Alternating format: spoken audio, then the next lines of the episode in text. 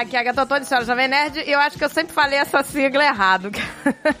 a sigla do que a gente vai falar hoje, eu, eu nunca acertei. Vamos, vamos acertar hoje? Então fala, fala certo. É TD. A-H. É isso não é aí. isso? Aê! Ê! o plebiscito, palavra difícil. Eu sempre lembro dessa...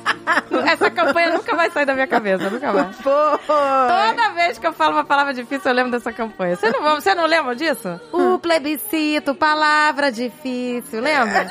Não lembro, mas agora eu tô muito curioso. A a Agatha gente- lembra de umas campanhas eleitorais muito escrotas. Que a gente teve que votar se era plebiscito ou monarquia, sei lá. Lembra que teve uma Ah, votação? é verdade. Ah, é verdade, lembra? Aí ficava passando um vídeo das pessoas em câmera lenta falando plebiscito. Aí fazia uma, uh, plebiscito. Nunca.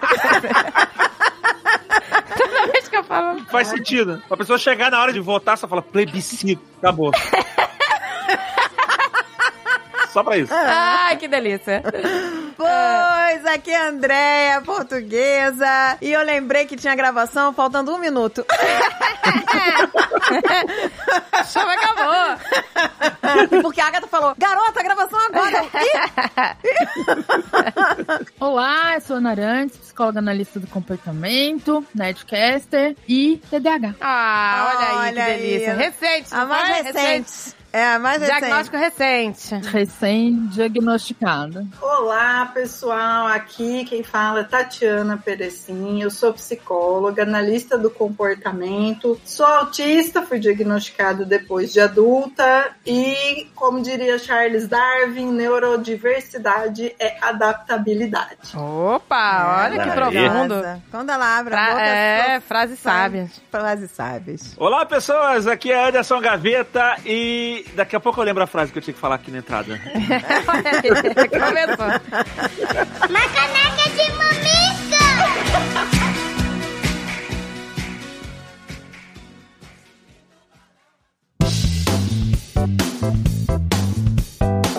E presta atenção! Presta atenção que vamos chegar ao programa de número 100! Olha essa caneca enchendo até 100 ml. Que delícia. O certo seria, no, no episódio 100, não ter programa, né? É 100 Sem programa. episódio 100 mamica. E vai ser no primeiro de abril, né? Primeiro de abril. Vai ser no dia 1 de abril.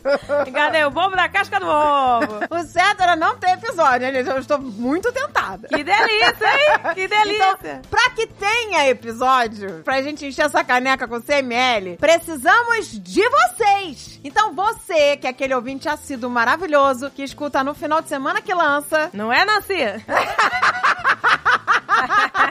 Eu sei que você está aí. você que escuta religiosamente no final de semana, a sua chance de gravar com a gente, porque segunda-feira, essa segunda agora, hein, gente? Essa segunda agora, dia 20 de março, pela manhã, nós iremos ligar pra vocês participarem com a gente. O Caneca 50ml, quando completamos 50 episódios, foi assim. Nós ligamos pros ouvintes e vocês fizeram o programa. E foi uma delícia. Então venham novamente fazer o programa. Vocês, ouvintes assíduos. É isso, meu amor. Porque não vai dar tempo pra quem não é assíduo. Você que bate carteirinha. É, vamos lá. Que espera o episódio subir pro ar. Você tem a oportunidade de estar aqui fazendo o Caneca. É vocês que vão fazer o Caneca 100ml. Não somos nós. Nós estaremos só de espectadoras aqui. Só, só. A gente vai. Gente, a gente adora falar com vocês. É, tão, é uma delícia. É maravilhoso. Entendeu? É Conte sobre os episódios que marcaram vocês, né? Aquela coisa assim, se alguma coisa mudou, se É. aprendeu ou se não aprendeu, Por que, que você escuta essas se malucas? estragou, se não estragou. não é, meu? Tá Gomica bom. te fez virar uma piranhona do amor. Só vitórias. Então não esquece, gente. Manda pra gente e-mail agora. Caneca de mamicas arroba jovemnerd.com.br Manda, meu Se amor. não quiser mandar e-mail, manda lá no meu direct, lá pelo Instagram. Pode mandar, que eu também vou estar dando uma Ah, olhada lá. boa, então vocês gente. mandam, é só mandando o telefone e contato pra gente poder ligar pra vocês, beleza? Então corre, meu amor, vai. Vai, contamos com vocês, senão vai ser sem mamita. É. Se não tiver e-mail, vai dar. Vai ser sem mamita, gente. Vai ser...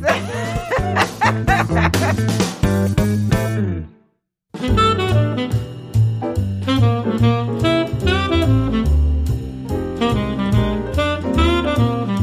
Gente, eu nunca fui diagnosticada, mas eu sou o TDAH encarnado. Começou em você. pessoa. Você é Alzheimer, TDAH, Tudo. autismo. Eu tenho também. Tudo ela tem. Tudo ela gabaritou nos Eu, eu testes do gabaritei Google. tudo no, no Google. Eu fiz No todos teste os da testes. Capricho. Deu tudo 100%.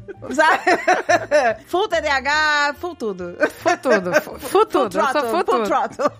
Por tudo. Isso é uma coisa que eu tenho muito que aprender sobre isso, gente. Porque realmente, é- pra gente que nunca foi assim, que tem gente na família que parece que tem, mas nunca foi diagnosticado, enfim, fica sempre essa dúvida. E eu tenho muita curiosidade, primeiro, pra saber o seguinte: o que é o TDAH, né? É difícil, vou dizer que é difícil. E como você pode diferenciar isso? eh, Vamos falar assim da infância, no caso. Como é que você pode diferenciar o TDAH de um comportamento comum, né, de crianças pequenas, que são naturalmente, né, hiperativas, agitadas, assim, né, em alguns casos. Então, eh, vamos, vamos começar já no beabá mesmo, gente. tá, pegar... Então, eu vou até perguntar aqui: toda pessoa que tem TDAH, ela é hiperativa? Não. Porque eu não sou hiperativa, mas eu sou full TDAH. Eu também não. Eu É sou isso full, aí. gente. Eu É passo aí que metade do meu dia procurando as coisas. As minhas coisas. Eu passo metade do meu dia. Isso é, é uma agonia sem fim. E eu acho, eu sempre falo assim: não, gente, eu não tem como perder, eu vou organizar tudo aqui, não sei o quê. Eu não raciocino o que eu tô fazendo. Eu largo as coisas e eu não nem não, não faço. Eu vou achar nos lugares mais inusitados. Eu acho o celular dentro da geladeira, dentro da lixeira, dentro do, do inferno, do freezer. da- Vocês não estão entendendo. É uma parada que eu não penso que eu tô fazendo. Eu não raciocino. É uma parada desesperadora.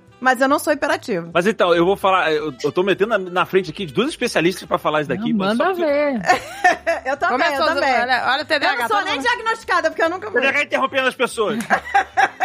Nossa, que delícia que vai ser hoje. É, vai ser- comigo é sempre isso. O que eu aprendi depois que eu tava estudando sobre TDAH, é- eu achava que a, a tal da hiperatividade era a hiperatividade física. E não, é Física motora. e muito tá mais associada à hiperatividade mental. Ah, né? É hiperatividade. Você pode ser uma pessoa calma, mas você tá com um tiquezinho. eu- Você às vezes manifesta isso com aquele pezinho, aquele pezinho fica sacudindo o tempo inteiro. Ou você tem um tique, ou você faz alguma coisa, ou você sempre tá pensando em alguma coisa, sabe assim? Tipo, eu, eu, eu, às vezes eu penso tão rápido que eu não consigo me expressar, eu vou falando umas coisas. Aí, é, te- Ô, você- Gaveta, agora eu vou cortar você e nós dois juntos a gente corta a. Ana antes da Ana ter chance de um falar. programa de TDAH, ninguém, Mas ninguém é completa uma frase. A A Ana Ana tá cheia de filha. Tá cheia dos feed toys. Tá cheia do...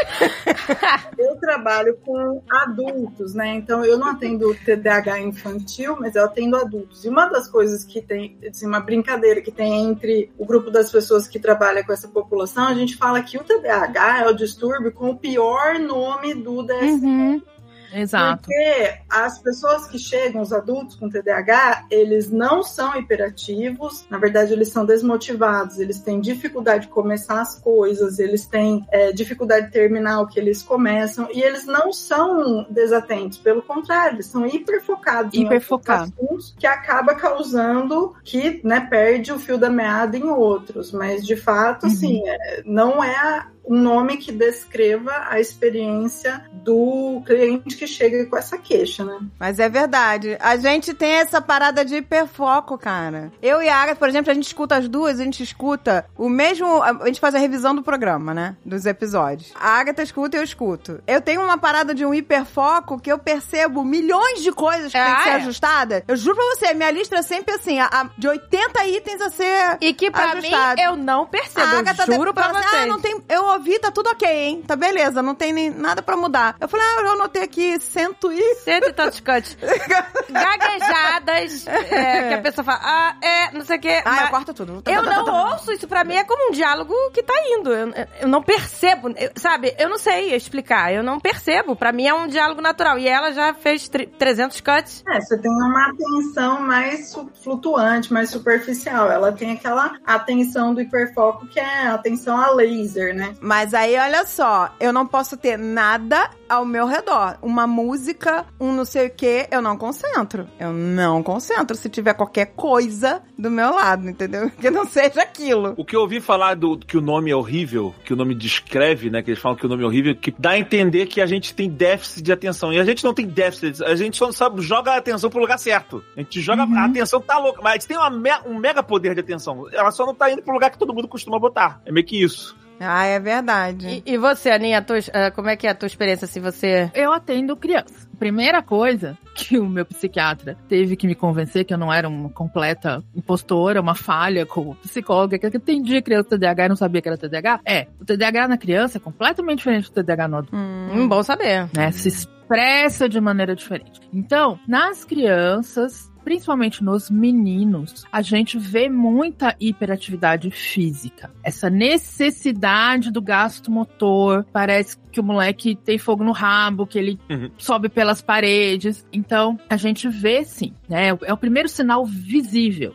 Né? Aí a gente vai vendo as outras características, e aí a gente vai vendo desinteresse por algumas coisas que absolutamente, assim, tipo, não adianta você tentar fazer com que o moleque se interesse. Se ele não se interessou, desiste, abandona a causa e vai achar uma coisa que ele se interesse pra poder motivar ele a fazer alguma coisa. E a hora que você acha isso, é assim, sabe, jackpot. Você vai, ele vai ficar ali super atento aqui. A pessoa já nasce com TDAH ou ela desenvolve? Não, ela já nasce. Se foi diagnosticada adulta é porque demorou pra diagnosticar. Exato. Na verdade, como é um transtorno do neurodesenvolvimento, ela nasce com o potencial de desenvolver o TDAH e o Uhum. TDAH vai se formando nela, vai ficando mais Ao claro, longo, mais isso. Conforme ela cresce. Mas sim, se Uhum. diagnosticou adulto, já tinha desde criança. Não é uma É. coisa que você adquira. Não tem como uma pessoa, por exemplo, a vida inteira fui ok, daí com 25 anos criei um TDAH. Aí isso, inclusive, é um dos critérios para descartar o diagnóstico. Se os Uhum. problemas surgiram depois de uma certa idade, então não é TDAH. E o diagnóstico, claro, existem alguns instrumentos, né? Mas o diagnóstico é um diagnóstico clínico baseado na história de vida da pessoa, né? Principalmente quando, quando é um adulto. E é muito engraçado como a gente começa a olhar pra trás, para as coisas que a gente lembra da nossa infância e começa a identificar isso aqui que eu fazia era TDAH. E aí, né, é aquele mesmo problema que a gente viu no autismo. Nas meninas é super difícil de identificar, quer dizer, não é difícil, que as pessoas não sabem. Porque essa hiperatividade que nos moleques a gente vê é física, nas meninas, geralmente, nunca é uma regra, tá, gente? A gente vai ver menino com essa característica, vai ter men- menina subindo pelas paredes. Mas, né, estatisticamente é mais comum que a das meninas seja uma hiperatividade mental, uma hiperatividade de pensamento. É aquela cabeça que não para, que fica o tempo inteiro. E aí, quando eu tava no meu processo diagnóstico, que levou quase três meses, o psiquiatra fez essas perguntas, né? Então, e aí, quando você, né, em- que momento que você descansa e que momento que você consegue ter essa pausa de silêncio? Aí eu fiquei olhando pra cara dele. Como assim? Pausa de silêncio. O que é isso? Caraca, eu identifico muito. Dentro da cabeça, como Aquela assim? paz, aquele momento do dia que você que descansa, que fala assim, É, que você descansa. isso não existe. Como assim? Né? Ele, assim, sua cabeça fica em silêncio, é como se parasse de falar dentro da sua cabeça. Eu falei, só, as pessoas têm isso? é possível desligar? É possível desligar? É possível parar de pensar? Tá me- Mesmo quando você tá muito cansado, tipo, ai, que delícia. E na hora de dormir, gente? Não, a voz da cabeça tá, Não vai, dormir, vai dormir, vai É dormir, vai dormir, vai dormir, gente, tô dormindo, tô dormindo, tô dormindo, tô dormindo, tô dormindo, tô dormindo, tô dormindo, dormir, dormir. A parada tá o tempo inteiro. Gente. Não, mas tem uma coisa pra mim que funciona. Jogar alguma coisa em que eu fique. Quer dizer, não, não, não adianta que eu não durmo, né? Mas, por exemplo, eu fico jogando buraco. Que aí eu fico pensando só naquilo, com ódio de todas as pessoas que estão jogando comigo, todas as burrices que elas estão fazendo. Mas, Nossa, que, que saudável, que delícia. mas eu, eu, eu esqueço, eu foco ali, eu esqueço, eu paro de pensar nas outras coisas, entendeu? Então é você- bom pensar uma coisa por vez, gente. Que é difícil, né? Eu começo a fazer um negócio e entre esse negócio eu faço mais cinco, porque eu tenho que fazer isso aqui também. Ah, Ih, André, é muito engraçada. Ela Ih, tá assim. Ela tá com o celular assim. Ah, André, vê aí o, o número do encanador. Ela ah, tá. Aí ela tá. Assim, o silêncio. Aí ela, ih, tá vendo aqui uma receita de bolo, olha que delícia. Aí eu André, André, eu vou te- telefone. Eu vou te É passar total. o número do meu psiquiatra, ele é bom pra caramba. Você já me passou, eu tenho que ligar pra ele. Olha, já passei. ah, eu passei, eu pego, eu passei mesmo. Não, hoje. Passei pra Tati. Eu me vejo em É. todas essas coisas. Todas as coisas É que vocês isso. descrevem, eu tô me vendo aí. Eu tô... Não, gente, eu quero que todos vocês escrevam as suas coisas. Mas antes eu queria saber da Ana o- como você diferencia no início e depois com a Tatiana a gente fala dos adultos. E aí você vai perceber, por exemplo, que no- os meninos eles podem ter essa hiperatividade física, né? Você vai ver aquele moleque que não para, que tá o tempo inteiro, né? Com o bicho carpinteiro. A- na escola é o terror das professoras, né? Porque Imagina uma criança que anda pela sala, que fala, que corta os outros o tempo inteiro, não espera a vez pra falar, Que foge pro recreio. que foge pelo recreio, que sobe, literalmente sobe no telhado.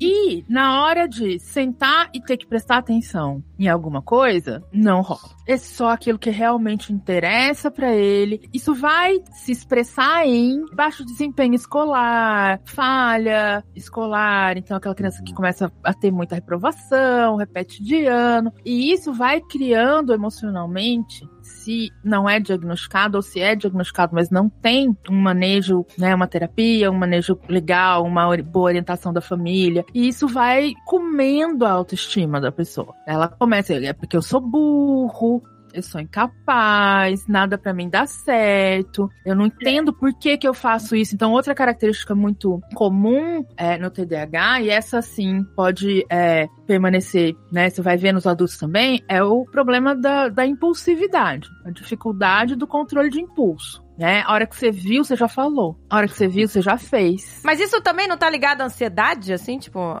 a uma ansiedade? Não, não. É, Eu posso estar ansiosa e estar até, sei lá, comendo as unhas e tal, mas eu posso estar pensando no que fazer e tomando uma decisão. A impulsividade, ela até vem junto com a ansiedade, mas a, a impulsividade é um sair fazendo muito antes de pensar. Só parei para pensar depois. Depois. Não bota um cartão de crédito na minha mão, ferrou.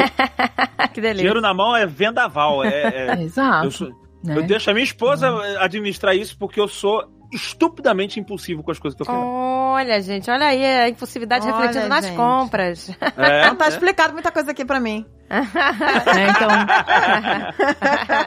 vai ter essa coisa, né? Compra coisa por impulso, né? E aí a gente vai vendo que essa impulsividade vai se desenvolvendo, e aí eu- vocês vão chegar na, na Tati. A gente vai criando, né? Eu que fui diagnosticada muito tardiamente, depois dos 40, olhando pra trás, eu vou vendo, né, como é que essa impulsividade foi se desenvolvendo. Que no começo era uma coisa de a minha fama, como, enquanto criança, é de que eu era mimada e mal criada. Porque eu respondia as coisas na lata. Hum, eu também. Eu era, nossa. Que você tá falando, A a, pessoa rebelde. às vezes acha que você tá sendo agressiva, mas você É. não tá sendo agressiva. É o, é o seu jeito de se expressar. Não, você só tá reagindo sem selecionar, né, uma resposta contextualmente adequada. É, você tá falando óbvio, mas, né?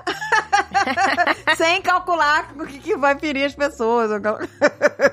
Tem uma metáfora que a gente usa para explicar o TDAH para os clientes, né? Que já que o nome no DSM é o pior nome possível, o que é que explica o TDAH, né? E uma forma da gente descrever ele é como se fosse uma miopia para as consequências do seu comportamento. Então, quando você é míope, você vê bem de perto, mas o que tá longe, você não vê direito, você vê meio embaçado, né? Então, é mais ou menos assim, é como se a pessoa que tem TDAH, ela tivesse muita clareza do que ela tá sentindo agora, do que tá acontecendo agora e do que, que vai produzir esse comportamento se ela se engajar nele agora. Mas ela não vê direito as consequências de médio e longo prazo desse comportamento. Então, quando você fala, por exemplo, ah, não põe o cartão de crédito na minha mão, né? Então a pessoa tá, se eu tô com o cartão de crédito ali, eu passei a compra na hora, eu tô vendo muito bem o prazer que vai me dar a comprar esse negócio, mas eu não estou vendo direito qual vai ser a consequência lá no dia que chegar a fatura. Pode ter comportamento alimentar desregrado, não é o comportamento alimentar compulsivo, né? É nóis! Tá todo mundo dançando aqui. Bariátricos, impulsivos. É, mas é tá todo mundo aqui. Levantando a mão. Quando você, você tem uma pessoa que come por compulsividade, por exemplo, às vezes ela até tem vários dias que ela come normal, daí um belo de um dia dá uns 5 minutos lá, ela come a geladeira inteira. O comportamento do TDAH não é assim. O TDAH é, ah, tem um negócio gostoso aqui para eu comer. Não para pra pensar que hoje eu já comi batata frita, hoje eu já tomei milkshake. Não, mas hoje isso aqui é gostoso, eu como. Daí é aquela coisa do, ah, só mais uma batata frita, ah, só mais um milkshake. Não, Cara, ele não não tem aquele. Tanto que quando a gente faz avaliação para bariátrica, assim, eu não trabalho com avaliação para bariátrica, mas eu sei que É. uma das coisas que é avaliado é isso, porque se o cara fosse do binge eating, ele corre o risco até de estourar os pontos da cirurgia. Mas esse padrão de comportamento do TDAH não corre esse risco, porque ele não come em grande volume. Ele só come o que é gostoso toda hora. Belisca o dia inteiro. Belisca o dia inteiro, deixa a salada pra comer depois e daí não come a salada, come só a carne, a batata, sei lá, entendeu? Come só o que ele gosta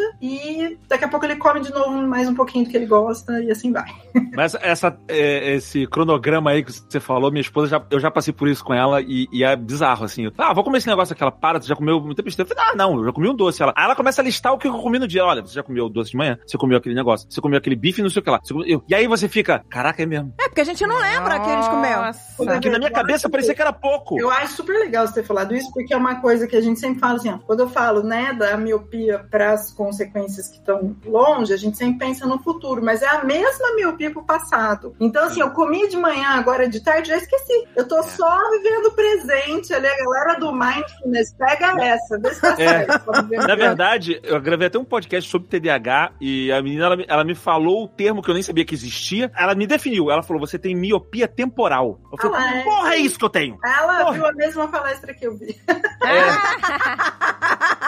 Miopia temporal. É, deve ser. Exato. E aí, o que acontece muitas vezes quando você é criança, né, e você tá nessa, nesse contexto e você começa a falhar na escola, reprovar de ano, começa a passar pelo burro, o cara que não tem, o moleque que não tem jeito, e aí você é muito impulsivo, começa a se meter em confusão, né, se mete em roubada, começa, né, essa compulsividade pode encontrar um abuso de drogas, um abuso de álcool, comportamentos de risco e por aí vai. Aí, o que vai acontecer é que mandam essa galera pra a psicologuinha e a psicologuinha fala: Nossa, ele tem TDAH, ele precisa adquirir habilidades.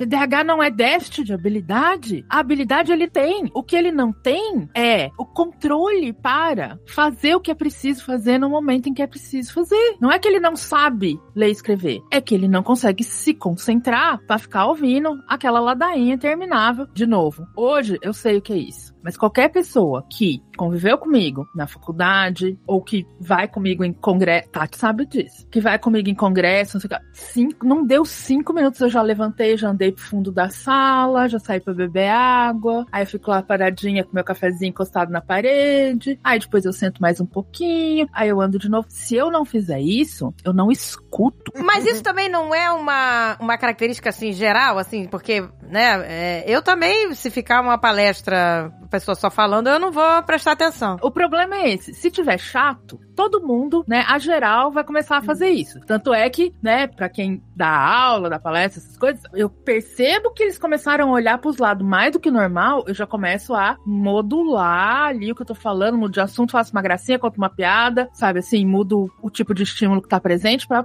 voltar a atenção. Agora, se a palestra é chata, monótona e todo mundo tá achando chata, é porque tá chato mesmo. Já olhou pra uma pessoa e pensou o que passa na cabeça dela? Uma coisa muito importante da gente sinalizar é o seguinte, né? O TDAH não tem nada, nada, nada a ver com QI. Então, ele não conta pra gente nada sobre o quanto que essa criança é inteligente ou não é. Inclusive, tem muito TDAH em crianças inteligentes, especialmente em superdotados, e passa despercebido porque daí não tem fracasso escolar. Mas o TDAH ele é uma, vamos dizer assim, o cérebro da criança e depois, né, do adulto, ele tá mais propenso a aprender algumas coisas do que outras. E uma das coisas que ele não está muito propenso a aprender, eu tô falando aqui de habilidades que a gente normalmente só aprende realmente depois da adolescência e começo da vida adulta. Tem uma fase de amadurecimento do cérebro nessa época que as habilidades que deveriam ser aprendidas nessa faixa etária, elas acabam sendo atrapalhadas. E a pessoa chega na vida adulta sem conseguir ter aprendido isso. São habilidades de autocontrole, habilidades de planejamento, habilidades de definir sequência de ações. Então, assim, o que a gente faz na terapia do adulto, a gente ajuda o adulto a aprender a fazer no HD externo, assim, que às vezes é o celular, às vezes é o caderninho, né? Fazer no HD externo aquilo que o cérebro dele não aprendeu a fazer sozinho. Eu tenho checklist de tudo que eu faço. O meu checklist, ele envolve coisas idiotas, tipo almoçar. Só pra cagar porque não é constante. Almoçar. Eu já esqueci de almoçar. E aí, ele vai falar, tu não Sim. sente fome? Eu vou sentir fome daqui a três horas e aquela fome monstra, eu vou comer errado. É preferível que eu controle o horário de comer, entendeu? É, a gente ensina habilidades de definir o que, que é prioridade, o que, que não é, en- entender a diferença entre urgência, emergência, consequência e tal. Então a gente trabalha tudo isso. Agora, quando a pessoa está medicada, é 10 mil vezes mais fácil de ensinar essas habilidades. Por outro lado, a gente entende que não adianta só medicar, porque como a gente fala em inglês, né? Pills don't teach skills. Então, assim, a- a- não é o remédio que vai te ensinar a manejar essas coisas. Essas habilidades que a gente trabalha, que eu tô trabalhando na terapia, a Gaveta deve estar também, dessas, exato todas essas que você falou, de autoobservação, automonitoramento, autocontrole, etc, etc, são essas habilidades que os 20, 30, 40 anos de vida deveriam ter te ensinado. Quando a gente vê quando a criança vai pro tratamento e a galera, o, neuropediatra, a psicóloga infantil, sabe, a psicopedagoga da escola começa a entupir o moleque de ensino de habilidades, é. é, O que, que vocês estão fazendo? Porque não é a habilidade que ele precisa. Primeira coisa, se ele tem déficit de atenção, então a gente vai ensinar ele comportamento atencional. Você já tentou ensinar um rato voar? É isso que você tá fazendo. Tem um troço que também é muito comum em quem tem TDAH, que é ansiedade provocada por relaxamento. Se eu relaxar demais, me dá ataque de ansiedade. Se eu tô parado, tá errado. Eu não consigo. Então, olha a hiperatividade Tô, tô. aí, gaveta. Eu, quando eu fiz terapia, eu lembro que eu, eu falei, o psicólogo falou, cara, qual é o teu momento que você relaxou a cabeça? Eu falei, nunca. Eu sou que nem um Hulk, sabe assim? Eu estou sempre com raiva. Eu falei, eu estou sempre nervoso. Eu estou sempre ansioso. Eu estou sempre preocupado. Eu sempre tô devendo alguma coisa pra alguém. A única vez que eu lembro que eu fiz isso foi a primeira viagem internacional que a gente fez, todo mundo pra Disney e tal. E aí acabaram os parques. Eu estava na Flórida, então eu não tinha como voltar, não tinha como ninguém me cobrar. Já não tinha mais nada pra fazer na viagem, eu só tinha que ficar parado no hotel. E eu experimentei aquele momento mágico de paz interior, sabe? Tipo, ah, não adianta ninguém falar nada comigo. Eu não tenho o que fazer. E aí ele a minha terapia ele falou: cara, a gente vai trabalhar pra buscar esse momentinho, aqueles cinco dias finais da tua viagem internacional. Pra mim não existe momento mais feliz, pacífico, harmonioso, equilibrado do que quando falta luz. Olha. é. Porque não tem internet, não tem televisão, ninguém pode me cobrar nada. Eu não tenho o que fazer, não é culpa minha. Não, eu entro em pânico, gente. Eu entro em pânico. Se tivesse um blackout de três dias, eu ia ser a pessoa mais cansada do mundo. Então, mas você não ter acesso a nada me dá um pânico. Sim, dá. No começo dá esse pânicozinho. Mas aí quando você vai perceber, entrando em contato com isso que Gaveta falou assim, não tem mais o que fazer. Que delícia esse silêncio. Não, não é silêncio. Isso aí. Não sei de onde vocês, vocês neurotípicos que têm a cabeça, que ficam em silêncio dentro da cabeça. Neurotípica! Neurotípica é você! Para! Já olhou pra uma pessoa e pensou o que passa na cabeça dela? Em meninas, comumente, você vai ver um comportamento que, olhando de fora, é justamente o oposto disso tudo que a gente tá falando. Que é muito o que eu me lembro da minha infância. É aquela menina que é calma, sabe? Aquela assim, ai, ela não dá trabalho, é um doce, super estudiosa, né? Senta ali na carteirinha dela e fica ali na aula. Eu não tava na aula, gente, eu tava em outro mundo, outra dimensão. A cabeça não é a oitava dimensão. Então, assim, É. eu tinha momentos, assim, até adolescência tardia, assim, em que eu parava e eu ia pro quarto e ficava no escuro. Falava assim, agora eu vou só imaginar. E aí eu ficava imaginando, contando histórias, imaginando coisas, como é que eu queria que fosse, que acontecesse, sabe? É, fantasiando. E era como se eu ficasse vendo um filme na minha cabeça. Minha vida.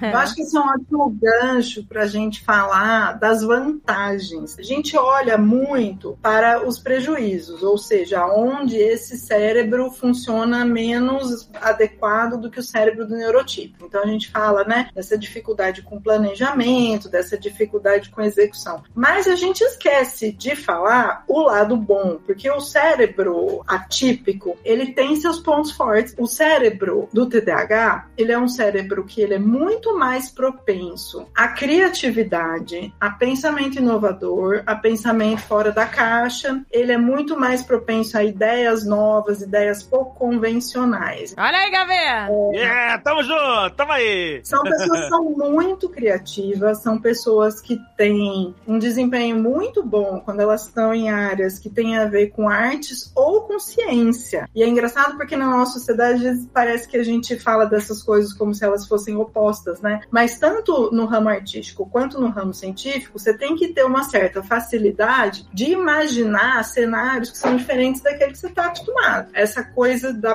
capacidade de conectar ideias que são completamente diferentes e que a maioria das pessoas não ligaria o A com o B, essas pessoas têm uma facilidade muito maior. Então, essa é a pergunta que eu tenho. Se tem um lado bom, nem tudo está perdido, tem um lado que dificulta a vida, mas tem um lado muito bom, o que, que a medicação faz? Ela não vai afetar os dois lados? Pois é, que tem gente que fica com medo de perder a criatividade. A questão da capacidade de pensar diferente, ela tem a ver com como o cérebro está conectado. Vamos dizer assim, os fios lá dentro. A medicação não muda isso, mas a medicação regula o, a velocidade de disparo elétrico e a quantidade de energia. Então, a medicação vai deixar o seu cérebro funcionando num ritmo que dê para você capturar essas ideias e fazer alguma coisa com elas. Ah, tá. Você olhou pra uma pessoa e pensou, o que passa na cabeça dela? Quando eu era criança, minha mãe falava assim para mim: Tatiana, você tem muita iniciativa e pouca acabativa. É, essa é a minha frase. Ah!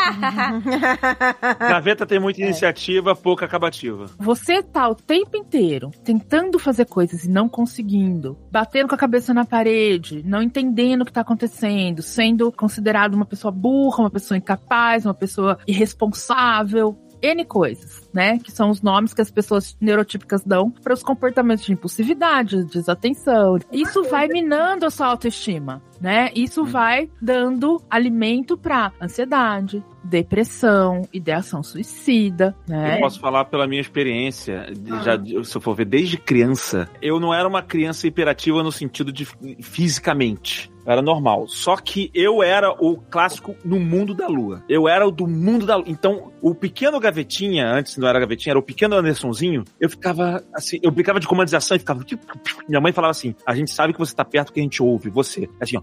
"Ah, eu pego você."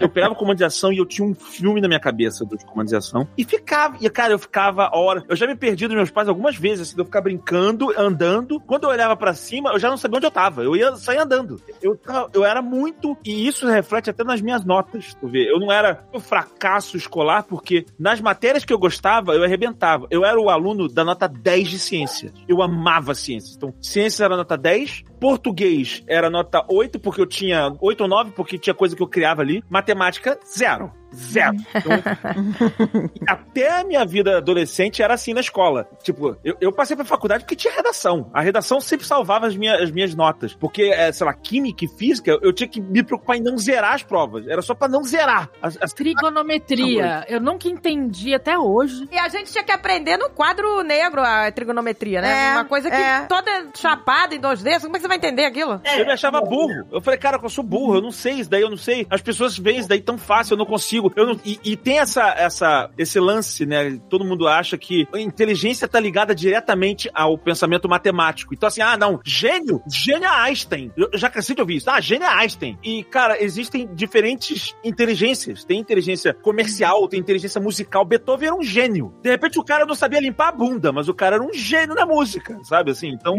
tem gênio da criatividade. tem- então, assim, a minha vida adulta foi eu entendendo isso. Cara, eu não sou burro. Eu só tenho um, um foco muito específico na minha vida, que é pra criar. Olha só, a gente que atende adulto, praticamente as duas frases que eu ouço com mais frequência dos adultos, uma é eu sou burro, Uhum. vindo de pessoas claramente inteligentes, e a outra é eu tenho problema de memória, né?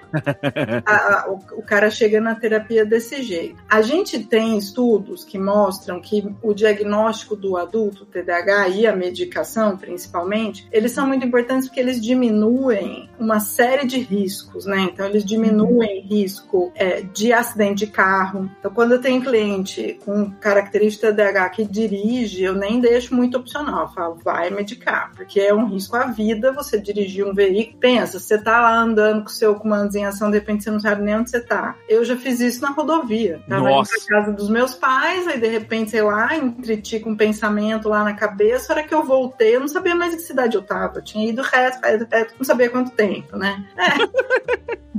Sabia se já tinha passado, tenho que voltar. É, então, assim, tem risco de acidente de carro, tem risco aos relacionamentos, tem risco do- de perda de emprego, risco de exposição à criminalidade, aumenta o risco de uso de drogas, aumenta por conta dos comportamentos impulsivos, né? Então, assim, a gente recomenda o, o tratamento para o TDAH, mesmo que seja diagnosticado depois de adulto, porque a diminuição desses riscos todos aumenta muito a qualidade de vida. E aí a gente tem essa outra parte, que é a parte da autoestima, que está muito relacionada a essa maneira como o neurotípico vê o comportamento do TDAH. Porque o neurotípico não consegue entender que aquilo é um problema daquele comportamento. Ele, em geral, ele atribui ao caráter. Então, você é descuidado, você não tem empatia, você não se preocupa com quem está em volta, você é folgado, preguiçoso.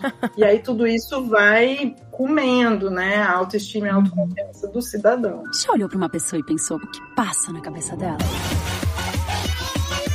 Diferente de mim, o Gaveta foi realmente diagnosticado, não foi, Gaveta? Foi diagnosticado por uma doutora que era cinco vezes mais louca do que eu, cara. Como assim? Cara, Ela- por um ela- cardiologista não tem infarto agora? Uma coisa É, Não é? era, era uma psiquiatra e ela tomava trocentos remédios. Eu, eu lembro que eu, eu falava assim. Cara, ela tomava muito remédio. E ela falava louca. E aí eu lembro que eu cheguei a falar com ela, eu falei, cara, mas vou tomar remédio? Ela, "Ah, você vai tomar remédio? Eu, eu, tomo remédio, eu, eu sou normal, não sou? Eu, eu olhando com aquele olho regalado, é? Eu tava tão desesperado que eu tomei mesmo assim. Eu, Só, só tomar remédio. Mas sabe o que é engraçado? É que a gente se supõe que o nosso terapeuta, psicólogo, tem que ser perfeito, né? tem que ser um ser exato, humano é, tem que É. ser. perfeito, não né? é. Não é? É engraçado isso. E às né? vezes, exatamente, ele ter todas essas dificuldades que a gente tem, é que ele realmente foi procurar uma solução pra isso. Vai ver que essa foi a grande motivação, né? O que a gente faz na sessão, a gente não faz baseado no nosso, na nossa Aham. experiência de vida. Inclusive, tem hora que eu recomendo coisas para clientes e o cliente resolve aquilo 10 vezes melhor que eu, e eu fico até meio puta, assim. Eu falo, cara, como eu sou capaz de ensinar as pessoas a fazer isso? Não sou capaz de fazer. Exato. Outro dia eu vi um TikTok que eu fiquei 15 minutos rindo, que assim, psicologia é, na verdade, uma profissão que é um esquema de pirâmide. Porque a gente, como psicóloga, a gente tem psicólogo. É. E o nosso psicólogo também tem psicólogo. Entendeu? Então, na verdade, não é uma, não é uma profissão, é um esquema de pirâmide. É pra isso que existe. Eu queria falar um negócio de remédio. Eu fiz um vídeo falando que eu tomava medicação e eu parei de tomar medicação que eu não tava achando boa pra mim. E eu queria explicar isso daí um pouco. Talvez não fique muito claro, porque assim, eu tomava Venvance e eu, depois eu tomei Ritalina. E o Venvance e Ritalina, esse remédio psicoestimulante, ele te deixa ligadaço no início. Você fica. Foi quando eu, eu gravei o, o Queimando a Língua com o Sr. K, trincado. Nossa, que delícia. Vou até rever. Eu tava trin- Cara, eu tô trincado, que era o início. Então eu tô. Assim, pegava muito rápido em mim, assim, o, o remédio. Aí o que acontece? Eu comecei a tomar o- esses remédios psicoestimulantes por muito tempo, e eu quero falar uma coisa aqui. Cada pessoa tem um, um um- um funcionamento diferente, uma composição corporal diferente. É que nem você falar assim: olha, a pessoa precisa usar óculos não precisa usar óculos. Cara, tem gente que precisa usar pouco, tem gente que precisa usar muito. Depende do nível de desvio. Você tem miopia, Total. hipermetropia. Então, assim, essa regulação do seu corpo também varia. Uhum. Então, pro meu corpo, foi bom que eu tive, eu passei pelos remédios, mas eu notei assim, melhorou a minha vida no início. Eu fiquei mega mais focado, eu, eu fiquei mais pragmático. Eu lembro que eu, eu fiquei muito mais pragmático. Eu não conseguia fazer duas coisas ao mesmo tempo. Duas pessoas falando comigo, eu falava, para, fala você, agora fala você. Eu, eu fiquei assim, então, eu executei. Só que com o tempo, eu comecei a notar que com o funcionamento do remédio, eu comecei a ficar num modo automático. É quase como se eu fosse passageiro dentro do meu próprio corpo, sabe? Assim, eu fiquei. Eu costumo fazer a comparação daquele, daquele filme Clique do Adam Sandler, que quando ele bota no fast forward e ele vê como é que ele tava, ele só tá vivendo. Eu senti, eu senti isso, assim, parece que eu só, tá, eu só tô andando pra frente. Eu não tô sentindo as coisas. É difícil explicar. Por outro lado, as pessoas falam assim: tira a criatividade, porque eu falei assim, eu achei que tava atrapalhando a minha criação. Ah, mas Gaveta, tirou a tua criatividade? Eu falei, não tirou minha criatividade. É diferente. Eu vou explicar assim. No meu caso específico, que eu que trabalho com humor, esses remédios, ele- parece que eles aumentam, você fica mais amoroso, né? E, quando, cara, sempre assim, quando eu tomava um, um Eu tinha vontade de abraçar todo mundo, eu tinha vontade de falar que eu amava todo mundo. É uma parada que acontece no início, quando você toma, eu falei, eu amo, essa é a melhor música de todos os tempos. e fica muito intenso. Nossa, que delícia. Isso é uma delícia. do amor. O menino do amor. Acho que eu É. tenho mesmo um coração peludo, porque nem Eu também. Caraca. 50 miligramas por dia e eu continuo achando a humanidade uma merda. Então não, não, não ficaram do amor. tô com a Ana nessa. Eu ficava, tá vendo? É corpos É diferentes. muito diferente. A Ritalina do amor. Especialmente o Venvance. Caralho. É. Era- Eu é. ficava assim, e eu falava sem parar. E isso daí é uma coisa que, assim, você toma Venvance, você vai falar assim, blá, blá, blá, blá, blá, começa a falar muito rápido, assim, e depois eu ia acalmando ao longo do dia. Eu queria ver o calmo do gaveta. Eu também queria ver o calmo Esse do é o gaveta. calmo do Esse é gaveta. o calmo, gaveta. É, eu tô sem remédio. Eu tô tomando remédio pra ansiedade hoje em dia, mas é, é- mas é diferente. Dois. Eu, eu tomava os dois, agora eu tô só na ansiedade e eu mudei o remédio da ansiedade. Mas o lance é, como ele aumentava esse meu coração, eu ficava muito mais receptivo pras coisas. Eu deixei de ficar menos impaciente. A minha paciência Uhum, aumentou isso, muito. sim. Isso, pro cara que trabalha com humor como eu, me atrapalhou. Porque, por exemplo, eu tinha umas ideias loucas. No meu, na minha situação normal, eu pensava assim, e aí? Vou botar esse pato com, com barbatana de tubarão e vou botar não sei o quê. Isso daqui é legal? Na minha condição, eu ia falar assim, não, para e pensa mais. Isso tá merda. Quando eu tava tomando remédio, eu era um pouco mais conivente. Eu, eu ah, ah, tá legal, cara. Ah, tá bom, tá ótimo. Entende que não foi a criatividade que foi cortada? O meu poder de criati- Foi a criação tava lá. edição. É, a edição é um pouco a escolha do que eu fazia e também um pouquinho do que é a criatividade em si. Que a criatividade, pra mim, ela é esse lance de eu viajar é bom pra criatividade. De eu estar Gaveta. viajando e eu tô pensando Assim, associação eu- da que eu falo, eu associando uma cena de guerra com a música da Maria Bethânia, sabe assim? Só a minha cabeça viajando muito vai nesse ponto. Então, eu sinto falta às vezes de deixar a minha cabeça fluir, sabe? Mas aí é, atrapalhou seu senso crítico, né? No meu caso em específico, sim. Ó, ô Gaveta, faz um pouco sentido o que você tá falando, porque quando a gente tá falando de medicação para o TDAH, a gente tá falando de um treco que vai melhorar o que a gente chama de função executiva do cérebro, que é a parte do cérebro que faz a gestão dos processos cognitivos. Então, assim, ó, ter ideias, ligar uma ideia com a outra, isso é um processo cognitivo, mas decidir se essa ideia tá Ótimo. boa o suficiente para eu levar ela à frente ou não, isso é gestão de processo cognitivo. Então, de fato, vai mudar um pouco isso. Essas diferenças da resposta ao remédio, elas existem por conta de mil detalhes na- na- no corpo da pessoa, mas também tem uma enzima lá no fígado, sei lá, que tem algumas pessoas que têm e algumas pessoas que não têm. E essa enzima faz uma diferença na, na velocidade de metabolização do remédio. Então, a gente fala assim, ó, tem algumas pessoas que, por conta dessa enzima, elas metabolizam o remédio muito rápido. Então, você dá uma dose cavalar pro cara, não acontece nada, porque 10 minutos depois saiu tudo no xixi e acabou. Então, são pessoas que vão precisar de uma dose alta e que vão ter pouco efeito colateral. Mas tem pessoas que têm o perfil contrário. Pessoas que são que- o que a gente chama de metabolizadores lentos. Então, você dá uma dose mínima, o cara já tem todo o efeito terapêutico e se você der mais um pouquinho, ele começa a ter efeito colateral. Quando eu tomei o Venvance de 50, foi, bateu tão forte que eu rangi os dentes. Ai, meu Deus, gente. É, então. Eu ficava rangendo os dentes, Isso. assim, eu ficava. Isso. Daí eu lembro de olhar pra minha mão, minha mão tremendo, minha mão tremia. Eu falava, É cara, mim- anfetamina, né? Tem gente que se tomar um Venvance de 70 não tem essa reação. Não. Então Ca- pareceu caraca. um pouco É. isso. 70 eu grito e viro da Agora, frente. Se você Ah. tá dizendo assim, ó, não rolou direito por causa do meu trabalho, isso tem que ser revisto. Porém, o que eu te recomendaria se eu fosse sua terapeuta, eu Uhum. diria assim, ó, gaveta, volta lá no psiquiatra, fala isso tudo que tá acontecendo, fala o que você tá tendo de efeito bom, de efeito ruim, qual tá sendo o problema e tal. Uhum. Porque você testou só duas medicações e tem um monte de medicações que podem ajudar. E aí, assim, ó, é impressionante o tanto que você vai trocando um remédio por outro, que é quase a mesma coisa, mas ele dá um efeito bem diferente. Sim, mas eu, eu fiz isso. recomenda de maneira geral é isso, assim, ó, que a pessoa Sim. vai trocando, porque conforme você vai contando pro psiquiatra qual foi o efeito no seu cérebro, ele começa a conseguir fazer hipóteses do que é que tá rolando lá dentro, né? Então você pode ir ajustando, né? Não, não é pra desistir. trocar também, ele troca Sim. a classe de medicação, ele troca o tipo. Às vezes tem dois remédios na mesma classe que eles têm um funcionamento levemente diferente. Daí, para uma pessoa que é metabolizador lento, qualquer mínima diferença vai dar uma grande diferença. Esse efeito que o Gaveta tá contando aí, parece que ele tomou MD, não parece?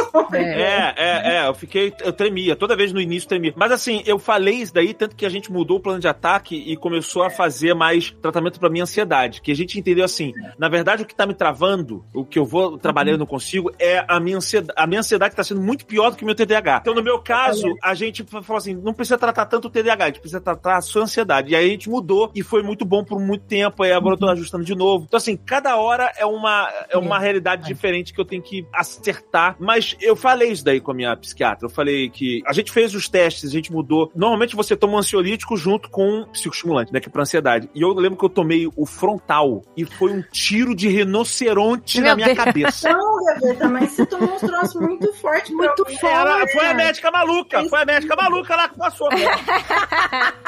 Já tá a médica Cara, trincada. a mulher tomou, a mulher me mandou. Desse jeito que você tá aí, ó, eu acho que você é um cara que se você tomar um paxilzinho, dose mínima, você vai ficar totalmente paz e amor, assim. É, Tem gente que nem percebe que o paxil tem efeito ansiolítico. pois é. Então, mas olha que engraçado. O meu marido, ele, ele é mega ansioso, ele tem crise de ansiedade, crise mesmo, de, de alterar todo, né, a parte fisiológica dele. Ele, quando começou a tomar o ansiolítico, ele odiou e ele falou, não quero mais tomar, porque ele não gostou de estar na paz e no amor. Calma. Porque ele falou que essa calmaria afeta o trabalho dele. Que afetou até o humor, né? Que aí ele foi fazer a piada, não conseguiu. O André já falou: Ah, é, você já perdeu o time, da piada. Já perdeu a piada dele. Você não é mais engraçado. Acabou.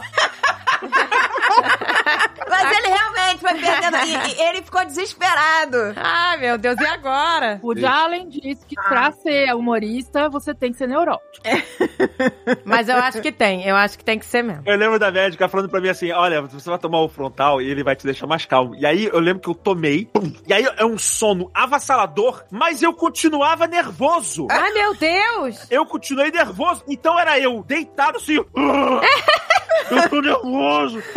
Com a boca toda assim. Eu tô muito nervoso. E minha esposa, tu tá calmo, não tô, não. E eu não conseguia mexer, que eu tava com sono. Cara, que horror, que horror. Que horror, gente, que prisão. Calma, tá acompanhado.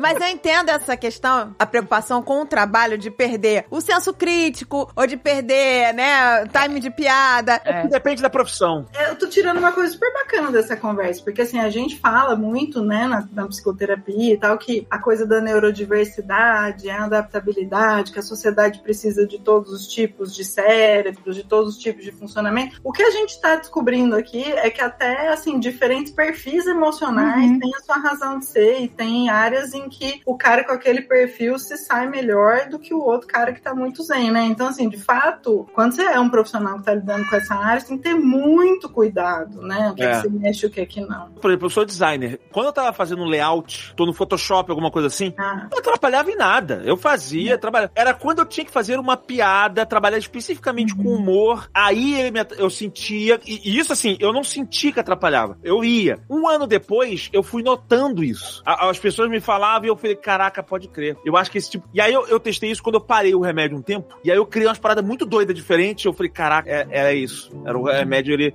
Nesse ponto, ele tá. Não é certo pra mim. O remédio te transforma num tiozão, né? Mais ou menos, mais ou menos. É muito light, é light. Ele me deixa com o coração grande, ele me deixa amoroso. Então eu, às vezes eu preciso desse amargor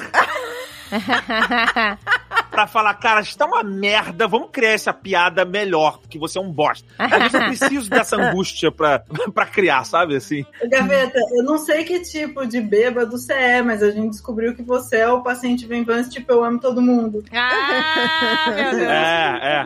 Não, eu sou um pouco bêbado assim também. Eu sou um pouco. Tem gente que bebe e chora. Eu bebo e é festa. Eu- na verdade, É. assim, eu sou o bêbado, eu sou da verdade. Eu bebo e pessoas se reúnem em volta de mim que eu começo a disparar. Aí é gaveta unleash hell, sabe assim? É. Olha, que perigo, que perigo. Começa a falar muita merda pro você não é o bêbado que abraça todo mundo e fala, cara, vocês são meus melhores amigos do mundo, eu amo É. vocês. Tudo é muito intenso. Não, eu faço tudo, eu já mandei o chefe tomar no cu. Aí, você é meu chefe? Vai tomar no cu! Só porque eu tava bêbado. Eu falei, eu tô bêbado, você não pode me culpar, tá? Não sei o quê. Então, eu sou desse nível. assim. Caraca. É um nível imprevisível. Então, e no meu ramo é justamente o contrário. Porque, primeiro, o efeito que eu senti do Venvance, que é o que eu tomo, eu fiquei mais tolerante, né? Uhum. Menos impaciente, mais É, tolerante. Paciência. E, e a irritabilidade diminuiu, assim. Uhum. Foi a primeira coisa que eu percebi. Pô, então isso é maravilhoso. É? Por outro lado, também eu devo ser uma dessas pessoas que metaboliza muito rapidamente, porque eu tomo de 50, eu já tô achando que eu precisava do de 70, e eu sinto alguns momentos que a gente já já apelidou de o Venvance bateu.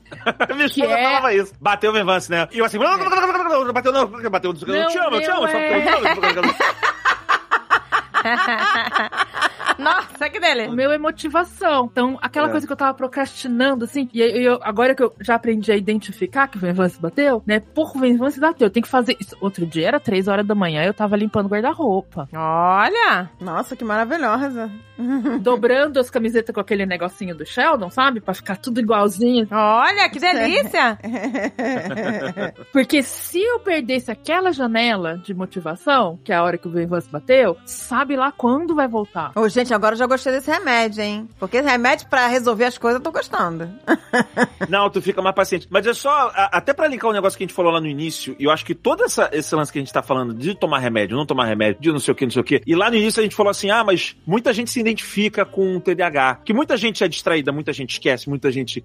E eu aprendi ao longo do tempo que a diferença do TDAH pra pessoa que não é TDAH é a intensidade dessas coisas. Tipo assim, Sim. eu- todo mundo esquece alguma coisa, todo mundo é distraído. Pro TDAH, isso é crônico. Assim, isso atrapalha a minha vida num nível inacreditável. Eu perdi a conta das vezes que eu estava no escritório aqui da Gaveta Filmes. Eram, sei lá, eu tinha que ter ido pra casa cedo, minha filha pequena me esperando. Eram 10 horas da noite e eu tinha feito 10% do, do trabalho que eu tinha, que eu tinha que fazer no dia. E angustiado, parecia que eu explodi meu coração. Assim, eu falei, caraca, eu tenho que fazer isso, eu tenho que fazer isso. Aí eu olhava pra tela, começava a fazer, a cabeça vai pro outro lado, eu começo a ler, especialmente com um trabalho que eu não quero fazer. Quando eu quero fazer, aí, fe- aí tu não, não sai, a parada não sai. Mas, Gaveta, você tem que gravar essa aula super chata que alguém pediu, não sai. Então, assim, atrapalha a sua vida, sabe? Se não é um, ah, eu tô distraído. Distraído todo mundo é. O, o TDAH, cara, a parada, você vai notar, assim, é, a parada vai atrapalhar a sua vida, seriamente. Sem dúvida nenhuma, é muito diferente de uma distração normal. Uma outra coisa que eu acho que é muito importante a gente falar também, porque assim, até uns anos, acho que uns 10 anos atrás, mais ou menos, a gente praticamente só diagnosticava criança, né? E aí tinha muito um debate se será que TDAH era uma doença de verdade, ou será que a gente só não estava medicando a infância,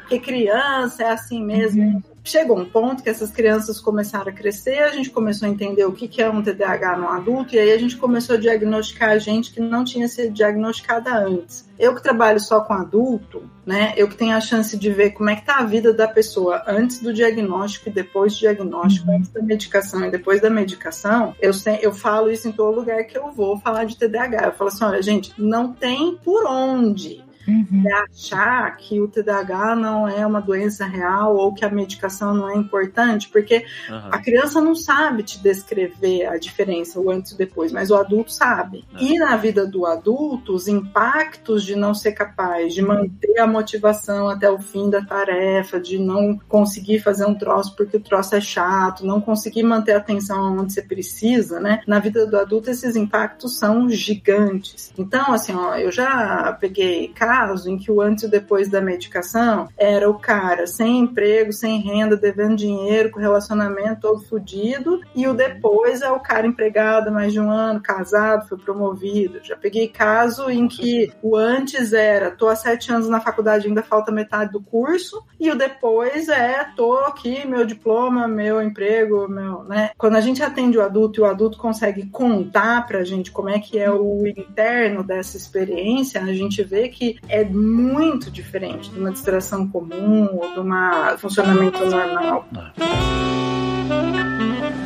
Mas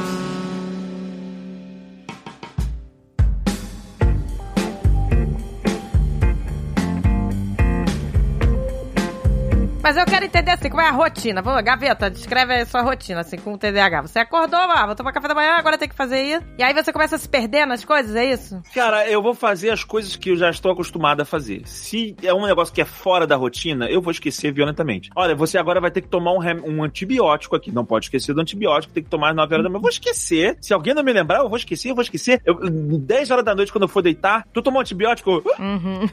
Nem lembrava. Mas você vê, é, eu posso até dar uma diferença de medicação antes e depois, tal, não sei o quê. Pra mim, e eu acho que isso daí é muito comum que a gente tem falando de TDAH. Quando você não está afim de fazer alguma coisa porque é uma tarefa muito chata, é um esforço hercúleo pra gente. É Mas, assim, sobre-humano. É, um doloroso. esforço. e, e aí me deu muito, me deu muita paz de espírito quando eu vi outras psiquiatras explicando o funcionamento do cérebro. Aí você vai falar aquele termo maluco, lobo central do, da repimboca da parafuseta, que a tua- o teu cérebro funciona, que de fato a gente tem uma dificuldade fisiológica com essas coisas assim. Coisas de rotina, você diz? Coisas rotineiras. É. Lavar a louça, ou não sei o quê. E aí, como é que isso. Fazer supermercado. Jesus. Não, eu gosto de fazer supermercado porque eu boto música. Eu boto música, eu fico. Uh, eu vou curtindo. Eu, eu arranjei uma forma de deixar ele interessante. É, Mas, por exemplo, qualquer tarefa chata, pagar conta, essas coisas. Eu, eu já tive a luz da minha casa cortada umas cinco vezes, pelo menos. Meu Deus, Nossa.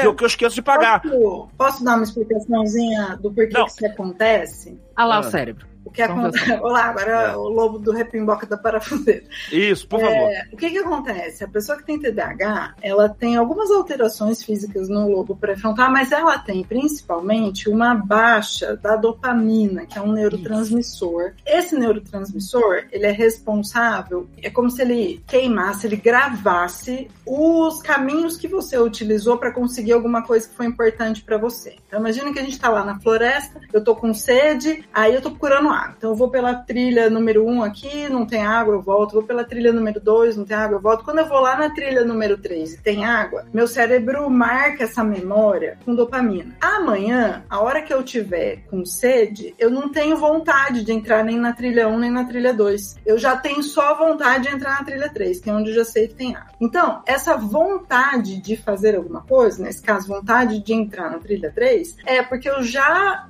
estive engajada no comportamento de seguir por essa trilha e já ganhei uma coisa importante para minha sobrevivência, que foi a água. Então, veja, eu ter uma boa disponibilidade de dopamina no meu cérebro marca as coisas que dão certo, que dão sucesso, e aí no, futuro eu tenho vontade de fazer isso. O que, que acontece com o cara que tem pouca dopamina? Então, é como se ele tivesse sedento por dopamina. Tá? O cérebro dele tá super precisando de dopamina, até porque a dopamina é importante para uma par de outras coisas. Aí você fala para esse cara assim, ó, então, você tem essa pilha de louça aqui, você vai ficar 45 minutos lavando essa louça para ganhar uma gota de dopamina lá no final. Ou então você pode pegar esse joguinho aqui de celular, que você vai fazer ponto a cada 3 segundos e a cada 3 segundos você vai dar uma gotinha de dopamina no seu cérebro. O cérebro dele tá sedento, ele não aguenta esperar, entendeu? A mesma coisa que o cara atravessou o deserto e aí ele tá precisando de água, você mostra a água para ele e fala assim: tá bom, mas lava essa pilha de louça aqui primeiro.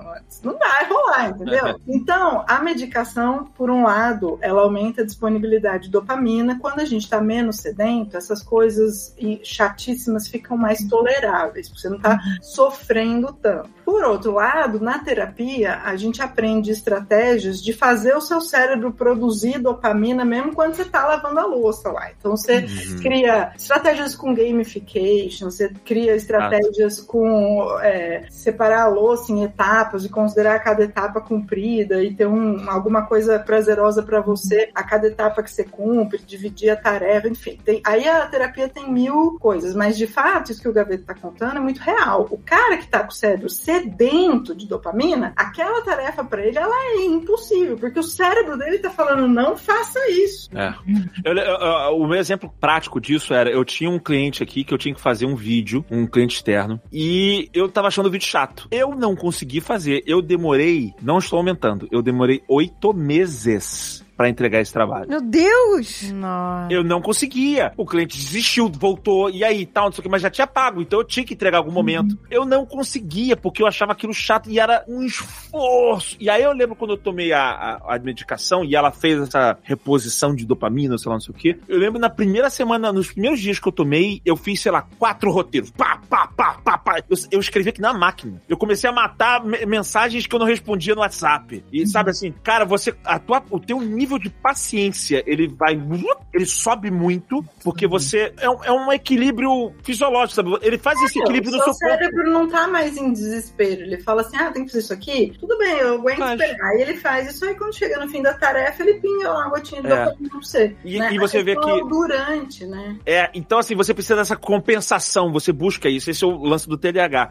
E esse lance de, de recompensa pequena, eu aprendi com o checklist. Por isso que eu boto almoçar e eu boto o checklist, porque conforme eu vou marcando, eu vou vendo que eu tô fazendo muita coisa no dia, isso vai dando uma super alegria legal. tão grande. Listinha de dopamina, porque a hora que você marca lá, eu fiz, você tá dizendo pro seu cérebro assim, ó, missão cumprida. E aí ele É. fala, opa, beleza. Isso dá um ânimo, produz, e aí eu tenho força pra fazer o próximo. Por isso que É, eu, eu tenho que organizar o meu dia com as tarefas fáceis. Eu, a Agatha tinha perguntado pra mim né? como é que tu faz o dia. É, eu já tenho a mania de chegar no, no início do dia e eu tenho que anotar todas as coisas que eu tenho que fazer. Tem que fazer não sei o que lá, eu tenho que mandar, eu tenho que responder aquele e-mail chato pra cacete, eu tenho que fazer não sei o que lá. lá, lá, lá, lá. E aí eu, eu- a primeira coisa que eu faço é organizar as tarefas muito rápidas pro início. Uhum. Que aí eu vou matando. uma carga, né? já dá uma, uma motivada. Tu chega uma hora da tarde, já tem metade da lista já foi. Caraca, dá uma questão empolgação. de tempo para o neurotípico, a gente orienta justamente o contrário. Faça primeiro a tarefa mais difícil, É. né? Para você já ficar livre, o resto do dia você faz as outras, você usa o seu cérebro descansado você tarefa mais difícil.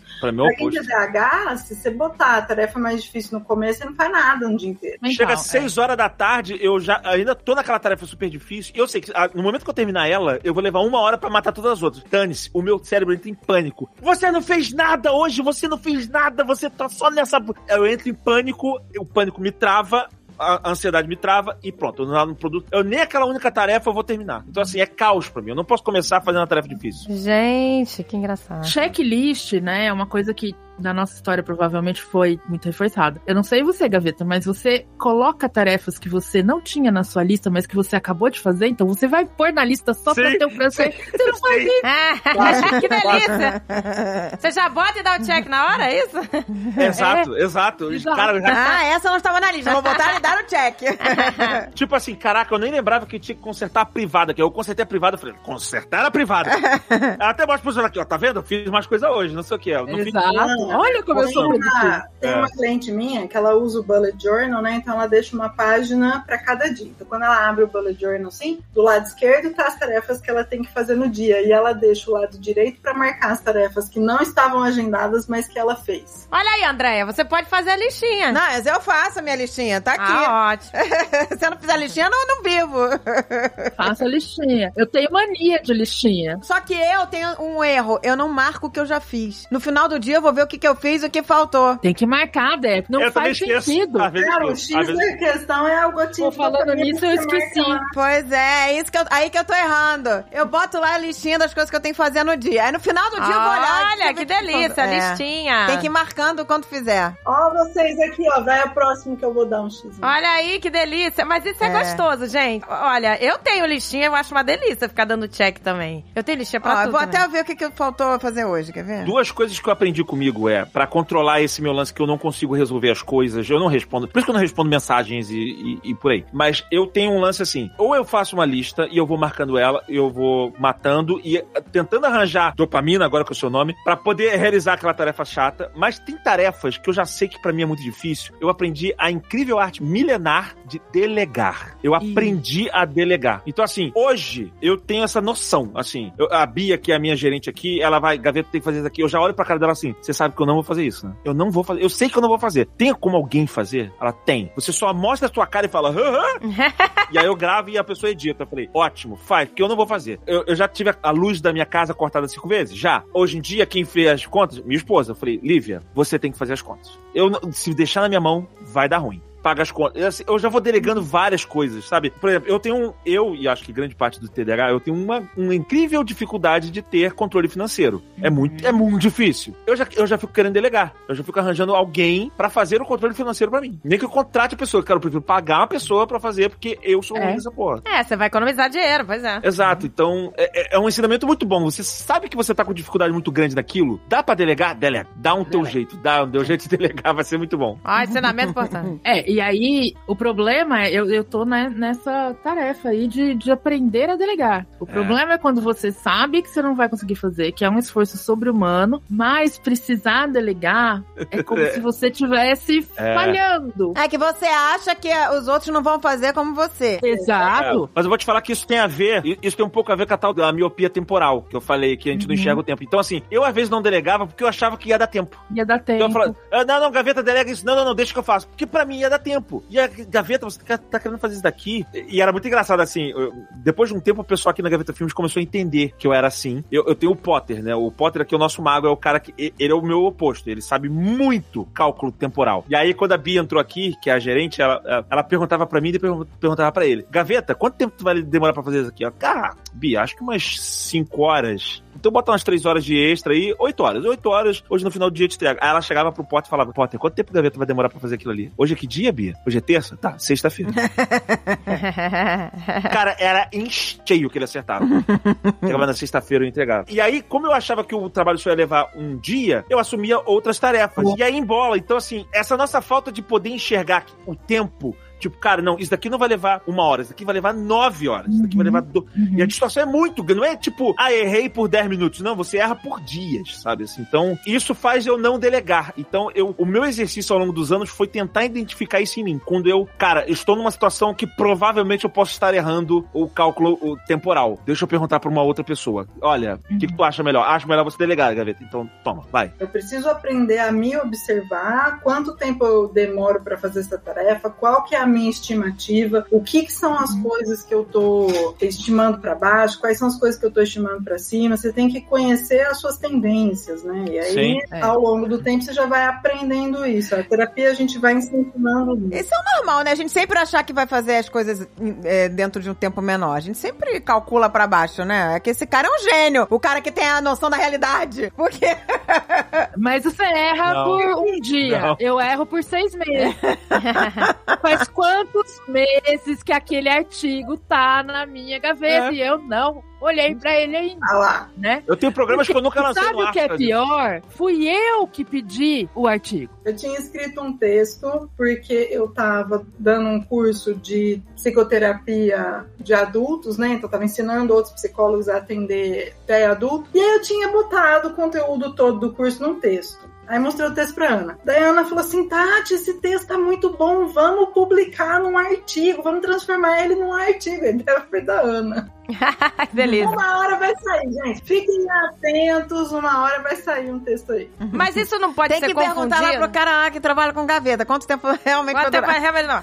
Ele- Isso, eu preciso do Potter. Me empresta o Potter, mano.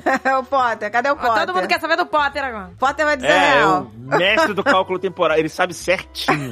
Mas é, é essa coisa. Também, aqui tem uma outra questão que não tem nada a ver com nada desse assunto, que é a vida do empreendedor, né? O cara que tem que dar conta de um negócio dele, eu sempre falo que assim, a gente, né, você ouve um monte de gente falar, ah, o sonho da minha vida é ser meu próprio chefe. A questão é que o dia que você for seu próprio chefe, você também é o seu próprio RH, o seu próprio finanças, o É. seu próprio marketing, o seu próprio vendas, o seu próprio relações, o seu próprio saque, o seu próprio tudo, Uhum. né? Seu E o próprio pior é que você não pode se demitir quando você faz cagada. Não pode. É, pois é. Não pode. Quando você não vai cagar. pode. E às vezes você gasta o dia é inteiro outro problema. uma função que não tem nada a ver com o que eu quero editar vídeo. E eu fico, às vezes, dois dias resolvendo, cara, que eu tenho que aprovar a proposta, eu tenho que fazer não sei o que, eu tenho que fazer call. E eu não fiz nada do que eu tinha que ter. Caraca, eu tinha que só editar. Gaveta é, é um minuto e meio, é um Reels de Instagram, de um minuto e meio. Eu não consigo, não tive tempo. Mas, É, só gente, que a, é que a parte, as pessoas acham quando vê, por exemplo, um vídeo do Gaveta, que acham que é, é a sua vida, Gaveta, assim como acham que é do David, acham, né, de todos nós, é só fun for everyone. É, as que é só- pessoas, as Uh, pessoas e, é, se candidatavam pra trabalhar na Nerd Store achando que a gente ia ter guerra de Nerf todos os dias. É, que ia ser uma, Entendeu? de- sabe, Que uma diversão. ser- E é totalmente chato, E é assim, uma aquela coisa... chata, gente. É, é burocrática, sabe? A É, parte boa, a parte é boa é um mínima. pedaço. é, um- é um- é uma pontinha. Eu acho que a parte boa é o que aparece. Sim. Então, o que é público, o trabalho público, pra quem não tá envolvido e não sabe todo o trabalho invisível que teve pra chegar até lá, é muito, nossa, mas né, super glamuroso e vocês encontram com pessoas famosas, vocês vão na Premiere, não sei o quê. Mas é um trabalho do cão até chegar lá. É o tamanho do cão. Aquele é o mínimo. É que nem o ator, né? As pessoas acham que a vida do ator é um glamour e tal, mas Não o cara é. fica, às vezes, 15 horas gravando. Vai num set, vai num set de Vai no filmagem. set. É o dia inteiro o maluco Inteiro pra gravar esperando. O cara fica É. esperando. Ele olha pra cima e vai pro lado. E isso aí, o cara fica esperando. E aí ele vai e faz a cena, para e espera que o, o diretor tenha que aprovar. Cara, esse lance do esperar, eu acho que é uma das coisas que me impede de sequer pensar numa profissão dessa. Eu não ia prestar, ficar parado esperando. Eu, eu É já difícil. O cara fica no, é, lá no trailer parado. Eu não sei como é que eu consigo fazer o que eu faço tendo o TDAH que eu tenho. Eu, por exemplo, eu tenho uma estúpida dificuldade de decorar textos. Né? Estúpida, estúpida. Eu tenho dificuldade de leitura. É, para mim, ler um livro é um sacrifício. Porque eu vou lendo uma página, daqui a pouco eu fico ansioso, eu vou pulando linha. Que isso? Você pula a linha, meu amor. Pulo linha, mas, cara, não é consciente. Eu já vou vendo assim, e essa história aqui, será que vai dar tempo de terminar esse arco aqui? Eu vou olhando pro outro lado. Então, assim, eu, eu leio três páginas, eu, eu fico com sono porque meu cérebro fica cansado. É muito difícil pra, a leitura pra mim, muito difícil. Pra eu ler um livro é tipo um sacrifício. E pra decorar textos é tudo a mesma coisa. Eu lembro que eu fui gravar um negócio lá na Globo, teve aquele novelei. E aí o pessoal, não, Gaveta, tranquilo, são só duas páginas de texto. Eu estava em pânico. pânico. Porque eu falei, cara, como é que eu vou. Aí eu tive que chegar no início da gravação, falei com o diretor, cara, posso improvisar? Não é, eu, eu tenho muita dificuldade. Assim, eu sei pra onde a história vai, mas se você quiser que eu fale palavra por palavra, não dá. Acabou, não faz, não sai. O meu programa, se você ver como é que eu gravo o meu programa, é bizarro. Eu gravo palavra por palavra, frase por frase. Então eu vou gravar assim: olha, essa praia que eu vou, ela é muito. Essa praia que eu vou, essa praia que eu vou é muito legal. Aí eu falo essa frase. Eu, porque eu queria. Porque eu, é, não, peraí. Porque eu queria, não sei o quê. Porque eu queria aproveitar ela naquele dia de sol. Eu gravo assim, entendeu? Eu vou. Ah, tá. Caraca, Gaveta. Por trechinho. É, eu vou esbarrando na frase até eu conseguir falar ela inteira. Aí eu vou pra próxima. Aí eu vou pra próxima. Eu vou. Todos os meus programas são gravados assim. Aqui eu tô falando direto, mas eu tô improvisando, eu não tô lendo nada. Se eu tivesse que. ser um- Você não tá lendo, você não tá tendo que passar como. Se você um tivesse- texto, é. É, se eu tiver um texto, ferrou. Fazer uma peça de teatro, nem pensar, então, porque não tem nem como cortar. Improvisado. Não, mas aí se te derem o briefing, ó, essa mensagem tem que ser passada, consegue. Ah, eu consigo. A Tata Werneck é assim. A Tata Werneck, ela- e ela fala isso, assim, que ela é. Ela tem dificuldade pra ler. Ela fez novela, foi um sufoco pra ela, porque ela, ela tem que improvisar. Deixa ela improvisar, porque se deixar o texto amarrado ali, a gente tem uma dificuldade enorme. assim. Fica- E fica esquisito, não fica natural. Gente, Dava pra ver que ela improvisava mesmo. Eu vi essa numa das novelas que ela fez na época. Tinha horas que ela tava loucaça. O problema é que isso enlouquece quem tem que contracenar com ela, né? Exato. Porque exato. você não sabe aonde é que é a sua deixa. Se a pessoa tá improvisando, deixa é marca. Teatro é um negócio muito preciso nas É. marcas. Porque Por todo pessoa- mundo tem que funcionar na mesma marca. Exato. Então, Por isso que eu nunca fiz Né? teatro. Eu não vou fazer teatro, vou, vai ser um e catástrofe. aí é isso. E eu sou exatamente o contrário do Gaveta. Eu.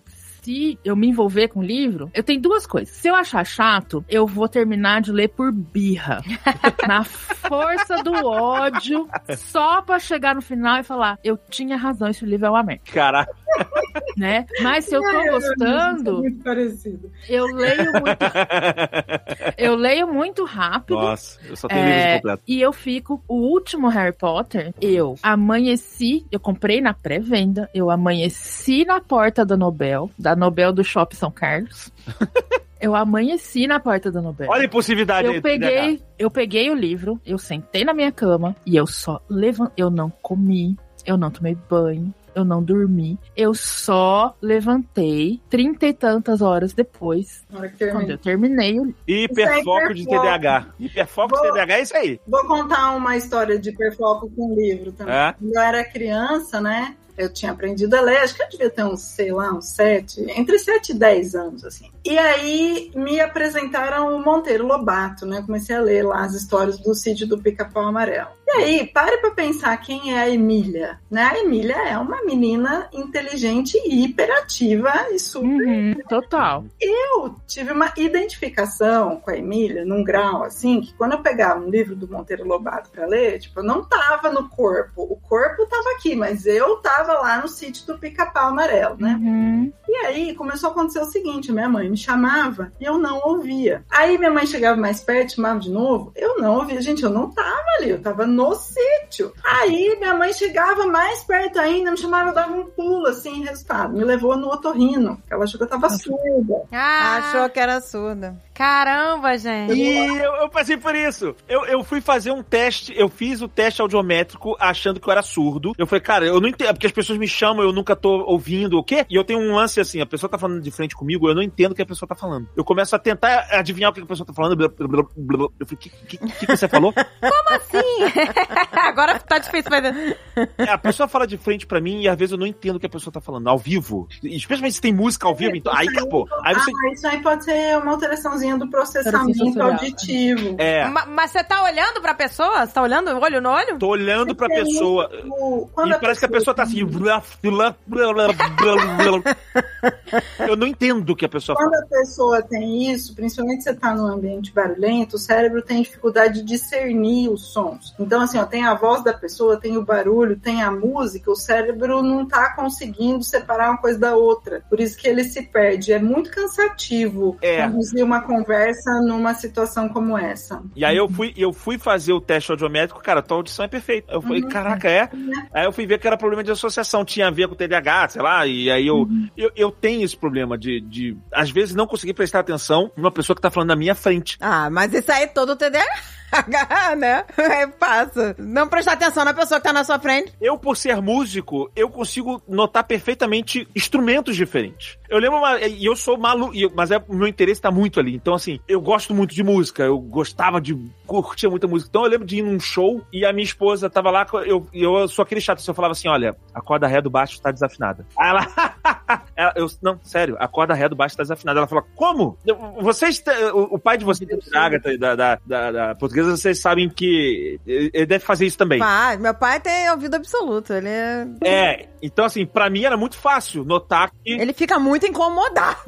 É. Exato, eu falei, a corda reta desafinada. Ela, a- e minha esposa não acreditava. Eu falei, tá mesmo, ela é, é. Eu falei, eu sinto que tem um som desafinado. E aí eu vou quebrando, ó. O que, que é o som? É o som do baixo? É o som do baixo. E, mas como é que tu sabe que é a corda ré? Porque não é toda hora, é só quando ele toca algumas notas que eu sei que é. Aí eu olhei pra ele, eu vi quando ele tocava na terceira corda, tava desafinado. Então, é. então assim, como é que o cara que não consegue entender a pessoa falando, consegue entender que a corda ré do baixo tá desafinado no meio de show de heavy metal? É, sei lá, não sei explicar, deve ser TDAH, entendeu?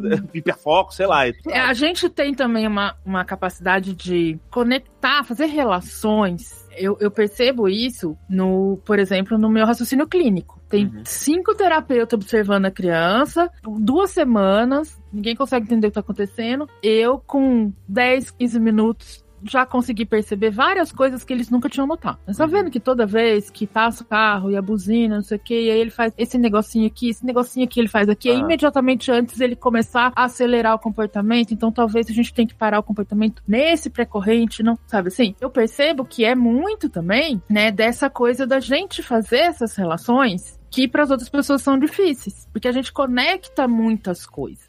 No começo eu olho e falo, tá esquisito esse moleque tá fazendo. E aí eu vou selecionando, editando, ligando uma coisa com outra. Isso aconteceu antes, isso aconteceu depois. Tem conexão? Não, não tem. Qual é a próxima coisa? E a gente vai fazendo isso. Vocês assistiram o Sherlock da BBC? Com o Benedict Cumberbatch? Sim, sim, assisti. Ah, que delícia.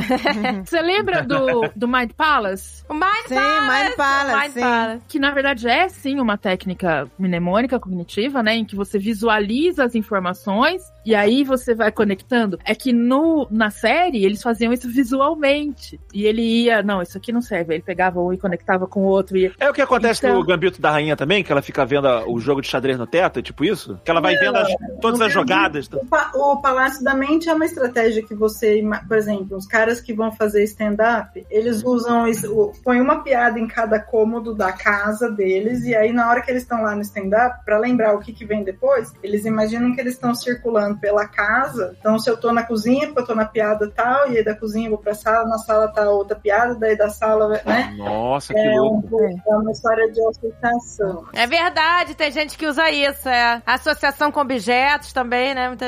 No Gambito, ela ficava visualizando as jogadas e era mais um raciocínio. O Gambito, aquele, aquela cena do raciocínio visual, Aham. é muito parecido com o que a Temple Grandin fala sobre o raciocínio visual nos autistas. No autista. A personagem Ah. é muito, assim, não falam se ela é autista, mas ela tem toda, tipo assim, dá o check na listinha inteira. Então ela Sim. é uma, uma personagem, assim, que tem todas as características de um autista altas habilidades, né? Nossa, mas esse negócio de memória é, é- é muito engraçado, porque às vezes, por exemplo, eu tô fazendo uma coisa, aí eu esqueci o que eu tava falando, eu volto onde eu tava, olho pro objeto que eu tava olhando e eu lembro do que eu tava falando. É uma conexão, é, acontece mesmo. É isso, pra mim, por exemplo, é, é- a minha memória visual é muito melhor do que é, é, Auditiva. A minha também. né, a espacial ou a auditiva. E aí, uma coisa que me deixava enlouquecida, é, eu falava assim, eu lembro disso. Por exemplo, eu tava fazendo um- uma prova e tinha lá uma questão, eu lembro disso. Era aquele pedaço que tava na parte de baixo da página, do lado daquele gráfico verde, mas eu não faço a mais puta ideia do que era.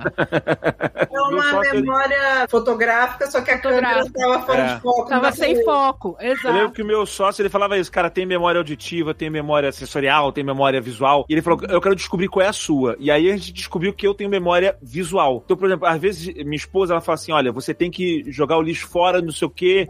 Você- tem que eh, pegar a conta lá na portaria do não sei o quê. Eu, eu- a primeira coisa que eu falo pra ela, manda por mensagem. Eu preciso, mas não porque eu tenho que lembrar, porque eu preciso ver isso. No momento que eu olhar isso, é, a chance de eu decorar é, aumenta em 500%. Eu preciso ver as coisas pra decorar. Eu, eu, eu posso ler um livro, mas eu não posso ouvir um audiobook assim, sem perder o foco.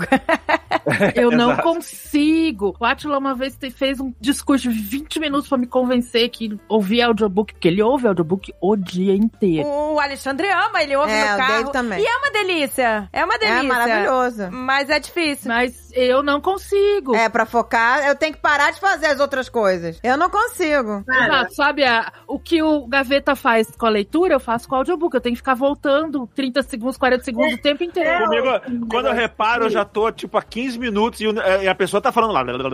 Eu falei, e caraca, eu tava em outro lugar. Isso aí. Você olhou pra uma pessoa e pensou o que passa na cabeça dela? Antes da gente concluir, eu queria até perguntar, pois é, porque o medo é, eu li aqui é, que tem pessoas que são diagnosticadas erroneamente com TDAH, principalmente crianças. Como faz, né? Porque se a criança receber um diagnóstico desse, os pais devem pedir segunda opinião, ou, é, como é que é? Primeira coisa, que diagnóstico errado, qualquer diagnóstico tem, né, lá um- uma porcentagem de falso positivo, tá? E de falso negativo também. A gente tem que observar, então assim, criança quando ela é muito pequenininha, ela ainda não tem nem a, a oportunidade de demonstrar determinadas coisas que podem ser sinais, né, pra gente juntar do TDAH. Então, o TDAH, ao contrário do autismo, o TDAH é um diagnóstico que é mais tardio, tá? Que ele vai ser feito ali entre 6 e 8 anos. Porque a gente precisa de uma história de vida para observar, para poder chegar nessa, nesse diagnóstico. Apesar de haver instrumentos, testes, medidas, etc., essas coisas só vão somando informações para você ter a certeza do diagnóstico. Porque esse é o medo, né? A pessoa, a criança,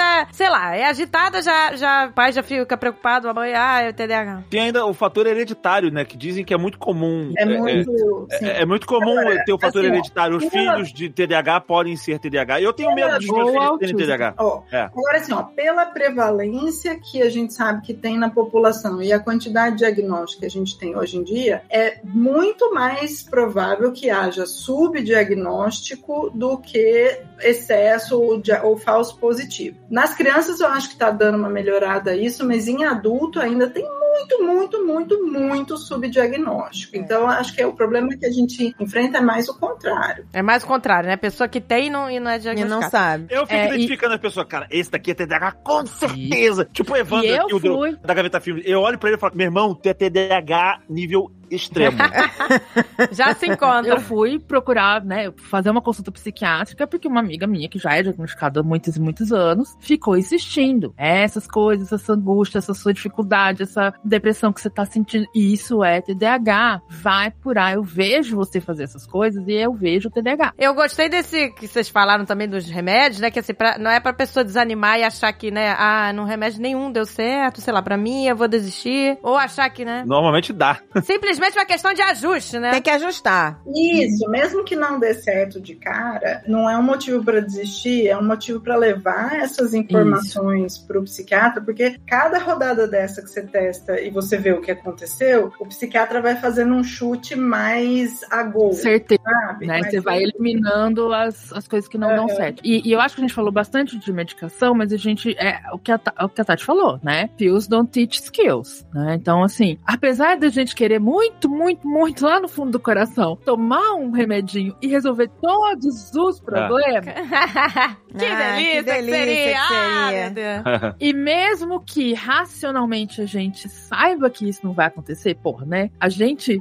Né, eu que trabalho com criança, eu falo isso para as famílias, para as mães, pais, professoras, 30 vezes por dia. Né? Não é o remédio que vai fazer a mudança. Porque todo mundo bota essa coisa, né? A gente sabe racionalmente que não é o remédio que vai fazer, que vai mudar né, a, a pessoa do dia pra noite. Mas a- ainda assim, lá dentro da gente, a gente tem essa esperança e a gente fica frustrada quando não é isso que acontece. É, pois É. é. Duas semanas de Venvance e eu não sou a pessoa mais produtiva do mundo, estou super auto-observadora das minhas emoções e ações e com o meu cartão. Não, continua tudo igual, só que agora, né, eu consigo respirar e olhar pro que eu tô fazendo. Eu deixo de fazer as merdas que eu tava fazendo só porque eu consigo observar que eu tô fazendo as merdas. Não. É, e é por isso que o tratamento que realmente tem é, evidência de, de que funciona, que melhora a qualidade de vida das pessoas, é a combinação de medicação e terapia. Combinação, né? É, gente, agora, assim, eu não sei como aqui pé tá essas é, terapias com cannabis no Brasil, mas eu acho, assim, que. Eu também, E gente. Eu tem- queria falar nisso. Eu sei que tem que estar na frente da, Eu sei que. das pois doutoras. é. Eu não vou falar assim, que, usem. Eu já fiz um tratamento um dia ou outro aí já desse, desse produto É. já. Pra mim não fez diferença, não. Às vezes é uma coisa Mas a é longo que é a prazo, longo prazo, né? às vezes, né? É. Assim, sabe? É, então, assim, tem algumas indicações, né? Então, por exemplo, para a hiperatividade motora, pode ter um bom efeito, principalmente se tiver associado à epilepsia. A parte da epilepsia a gente já sabe que tem um bom efeito. Aí agora eles estão vendo a associação com hiperatividade motora e especificamente o CBD para diminuição de ansiedade. Isso aí. É. Então, a gente tem esses dados e realmente. E é isso, gente. É uma substância que nem a, a gente, né? Eu saí por aí falando assim, ah, que eu tomo anfetamina todo dia. Vão, me, vão achar que eu sou a drogada, né? É. Que vão Mas me é achar anfetamina. babando na sarjeta. Mas é anfetamina, é um troço pesado ali. Que vicia, por É. isso que é tarja preta, que né? vicia. Ah,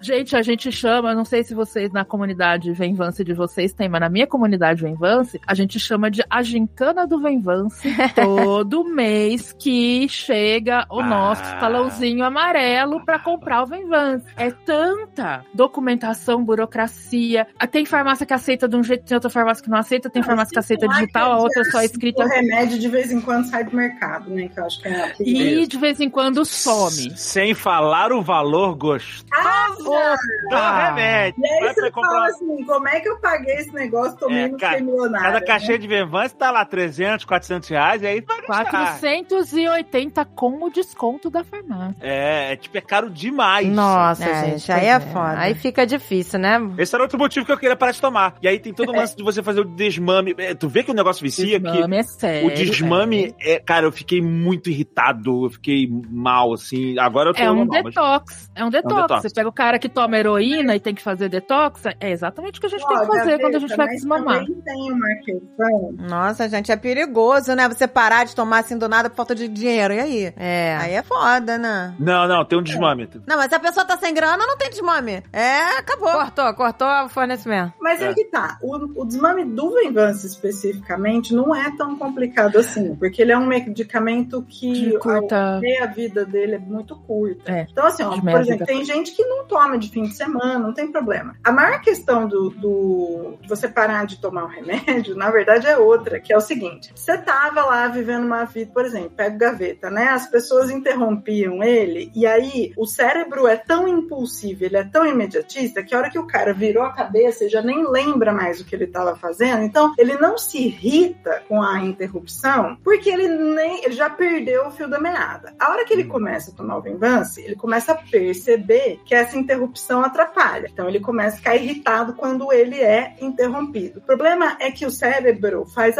aprendizagens. Então, assim, o cérebro aprendeu que ser interrompido é uma porcaria. Só que com o Venvance, ele até é interrompido e volta na tarefa. Mas sem o Venvance, ele é interrompido e descarrilha. Só que agora ele percebe. Você explicou o meu funcionamento, porque eu senti assim, mesmo parando o remédio, eu senti que eu aprendi. Ah, hoje eu sou muito diferente do que eu era antes do remédio. Olha, que legal. Ah, é. E eu não sabia explicar. Não, tem É. coisas assim, ó, vai ter uma certa irritabilidade que ela vem não pela falta do remédio, mas porque agora eu tô sem o remédio e eu tô percebendo com muito mais clareza Uhum. É. as dificuldades que eu tenho. E tô puto, Parece que eu me né? conheço. Parece que eu me conheço muito melhor hoje do que E- antes. Ah, isso é bom, É. isso é bom. Então, é- então, gente, agora então, pra é, um apanhado, né? Porque o intuito do programa é as pessoas acordarem pra isso. Tem muita gente que não sabe, como a Ana mesmo. A Ana trabalhando com criança, diagnosticando e, e não percebeu nela mesma. O que pode servir de alerta, assim, pra pessoa? Olha, que tal você procurar um médico? Que tal você procurar um psiquiatra? Que tal você procurar um, né, um terapeuta? Se você tá com isso, isso, isso, isso, e, né, e se você tem certeza que nem eu, que, né, que já fez, que o doutor Google já falou, vai se tratar, garota!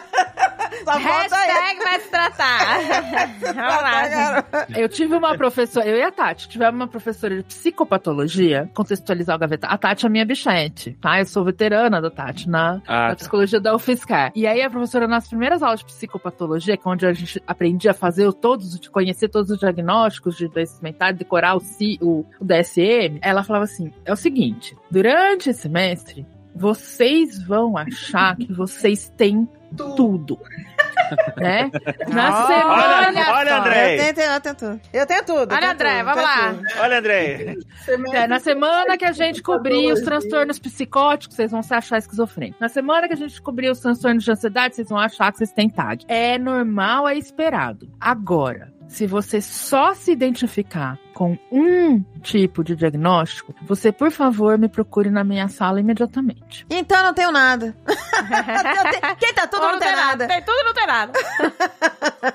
Quando tem. Exato, quem tem tudo não tem nada. Agora, se você fala, não, isso aí tudo bem, isso aí tudo bem. E aí ah, tem um só que você fala, esse aqui sou eu, vai. Vai conversar com Comigo. ela, que ela vai te encaminhar. na saudade. Quando as pessoas descreviam autismo e tal, eu. "Não, Não. Agora, quando descreveram o TDAH, eu falei, meu Deus, sou eu. Foram duas coisas que eu me identifiquei. Foi isso daí e foi o toque. Bem-vindo ao meu mundo.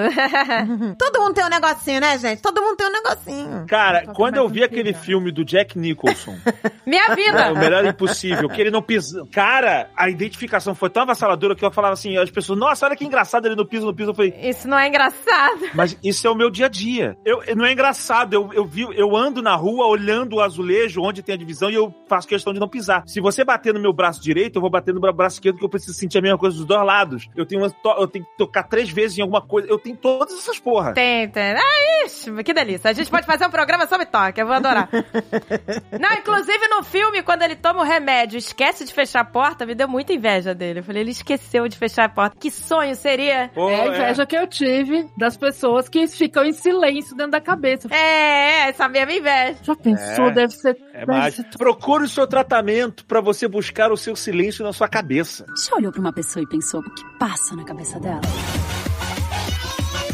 Voltando ao que o pessoal precisa Isso, vamos lá. preocupar, né? Então, assim, ó, falando dos adultos, o que, que seria um, um adulto que eu falaria assim, ó, acho que você precisa dar uma olhada nesse TDAH aí, né? Então, assim, principalmente situações em que você consegue começar coisas, mas não consegue terminar, situações em que você tem muita motivação para algumas coisas, mas tem coisas que você sabe que são cruciais, mas você não dá conta de fazer, que nem o Gaveta contou. É, é, massacrante conta. terminar um negócio e tal. É, situações em que parece que você tá com problema de memória. Então, assim, ó, ah, isso aí, eu preparei a marmita, botei a marmita na pia, saí pra trabalhar, esqueci a marmita, fiquei sem almoço, esqueci o celular pra trás, tive que voltar, é, lembrou, sai de casa com três coisas, volta com duas coisas, não sei onde é que eu perdi o Eu. outro negócio.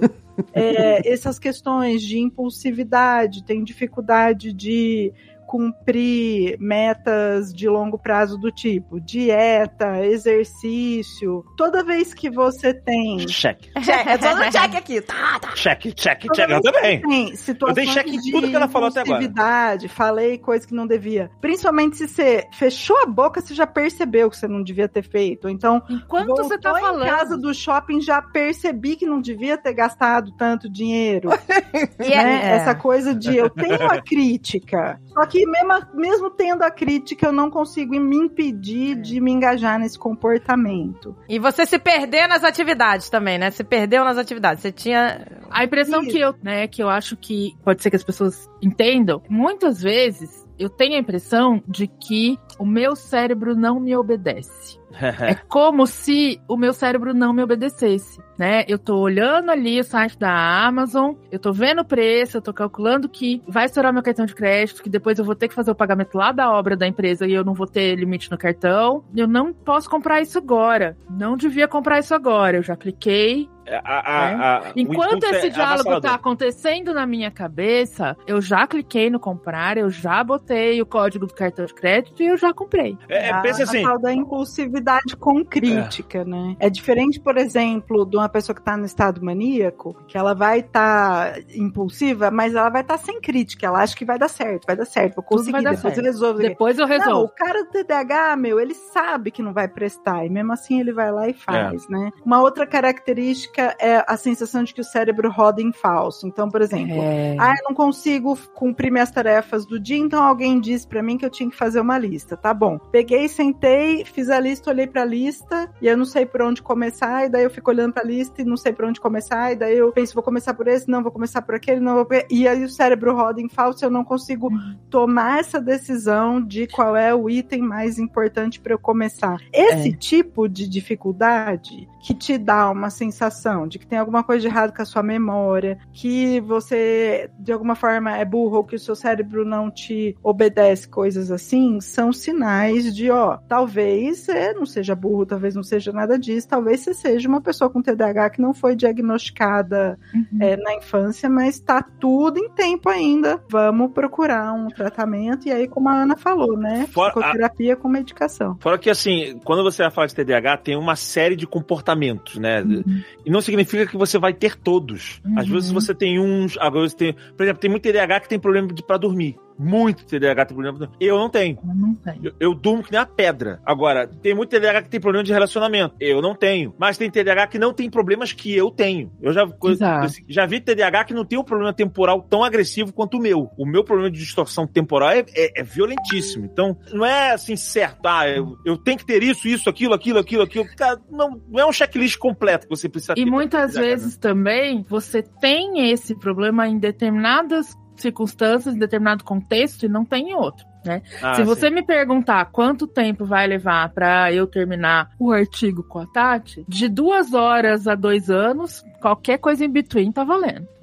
Agora, você fala pra mim, olha, a Tati chegou pra mim outro dia assim, olha, eu queria que você desse uma aula sobre diversidade, neurodiversidade. A aula começa às oito e termina às dez. Então você tem duas horas, mas talvez deixa uma meia horinha ali pra falar. Eu sou capaz de não sei como, mas eu tenho absoluta precisão da quantidade de slide, do tempo que eu falo em cada slide, e eu vou terminar às 7h30 em ponto. Então, assim, por quê? Porque ali eu tenho domínio, ali o meu cérebro tá focado, né? Então ali funciona. O lobo Por quê? frontal Não da repiboca da parafuseta realmente Da funcionou. repiboca da parafuseta, né? Ali é a barrinha de Skinner ali, com as barrinha da caixa de Skinner com as gotinhas de dopamina em cima, entendeu? Ai, gente, eu espero né, que a gente tenha ajudado aí. Ah, eu, me ajudou, porque assim, eu já tinha certeza, mas agora eu tenho absoluta, então eu, agora eu vou realmente procurar.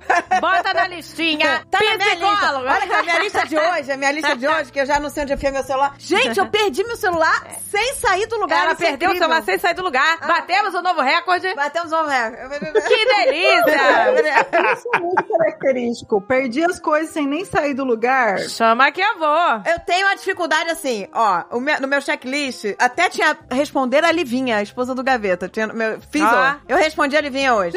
É, respondi. é, Tinha é. aqui no meu checklist, tem coisas que eu não fiz. Por exemplo, marcar o ortopedista, que eu tô com dor no calcanhar, e entrar em contato com o psiquiatra da Ana. tá? Olha aí, já tá Essa aí na lista. Na lista tá há, um- há um mês. Tá na a lista. psiquiatra tá um mês na lista, eu não entrei. Então vamos dar check nessa lista.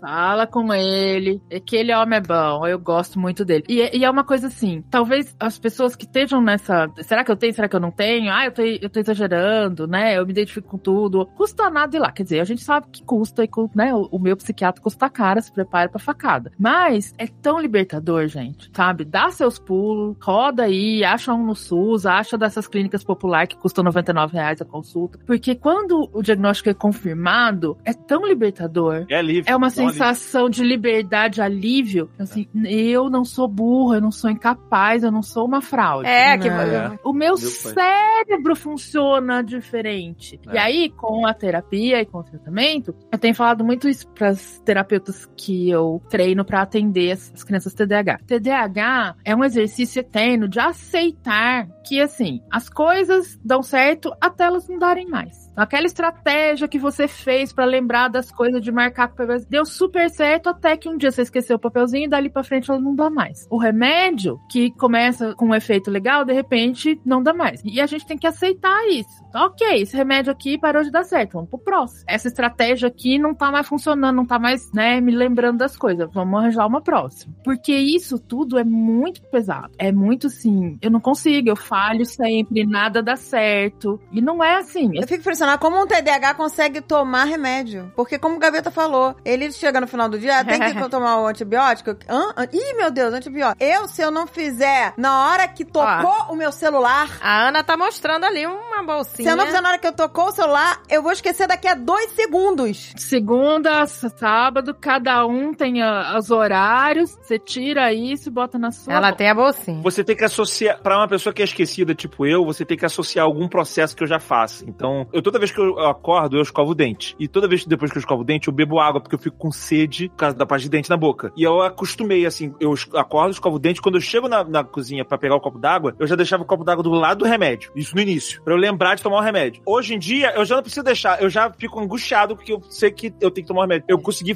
transformar ele na minha rotina. Exato. Deixar perto da escova de dente é uma boa ideia também. É uma boa ideia. É, a gente associar os hábitos é, É. importante, assim. Eu, por exemplo, eu tomo café da manhã todo santo dia, não sou essas, não entendo essas pessoas que acordam e falam, não tô com fome. É, eu tomo café da manhã todo dia, que eu acordo com fome. Então eu botei os remédios todos pra tomar de manhã. Aí teve uma época, eu tenho Eu asma, né? E aí teve uma época que tinha que tomar o remédio duas vezes por dia. E a segunda vez eu sempre esquecia. Voltei no É. médico e falei assim, ó, não dá. Vez. Preciso de um exato. remédio que eu posso tomar só de manhã. Aí É. trocou para um outro remédio lá. Então, assim, na medida que a gente vai associando dentro da nossa rotina, a chance daquilo ser lembrado aumenta. E a hora que aquilo é lembrado um número suficientemente grande de vezes, ele vira um hábito. E aí, a É. partir do momento que vira um hábito. Mas enfim, são. Aí, Aí tá a gente salvo. entra nas estratégias todas, É. né? E o dia que não der certo, você muda e desenvolve outro. É, Verdade. é isso aí. Tá tudo certo e é sobre isso mesmo. Que delícia o programa de hoje, hein? Delícia pra você, que não, não se identificou com nada. Que for de Toy. Usa o teu hiperfoco. Use o seu hiperpoder aí. Usa o teu hiperfoco pra editar isso daí. André, Porra, olha, olha, eu não sei nem quantos mil cuts vai ter pra juntar todos os Essa devaneios menina e vai fazer penar. todo sentido. Desculpa, porque nisso eu não posso te ajudar. Desculpa. Tirou da reta? Eu não posso te ajudar nisso. Você fode aí sozinha. Me desculpa. Gente, eu vou tentar. Eu vou fazer um teste. Eu vou fazer um teste. Eu vou ver se eu consigo perceber todas as Não, nuances. mas a Agatha não consegue perceber que às vezes a gente tá falando de um assunto, ele para e ele vai voltar lá na frente, aí eu pego junto que tava lá na frente, boto junto, continuo. Entendeu? Esse raciocínio, ela não consegue. Não vou ter, mas eu vou tentar ver os, as Eu gagueiras, sei pego, as pessoas acham que ah, o programa tá super. Não é, tá fluido. A gente troca de assunto o tempo todo. É que eu junto eles todos, pra- parece que a gente falou numa linha reta. Vou tentar, hein? Vou tentar, um desafio. Mas num programa com TDAHs, olha, me perdoa, quem vai editar, você está fudido. Boa sorte, amigo. Tá, tá, tá ferrado. Boa sorte, Léo. Tá ferrado. o Léo e o Jeff. Ah, é, Léo Jeff. Beijos, me liga. Tchau, Jeff. Prepara aí. Desculpa Se prepara aí, aí beijo, pra, pra sentar 500 cantos. Ei, que delícia.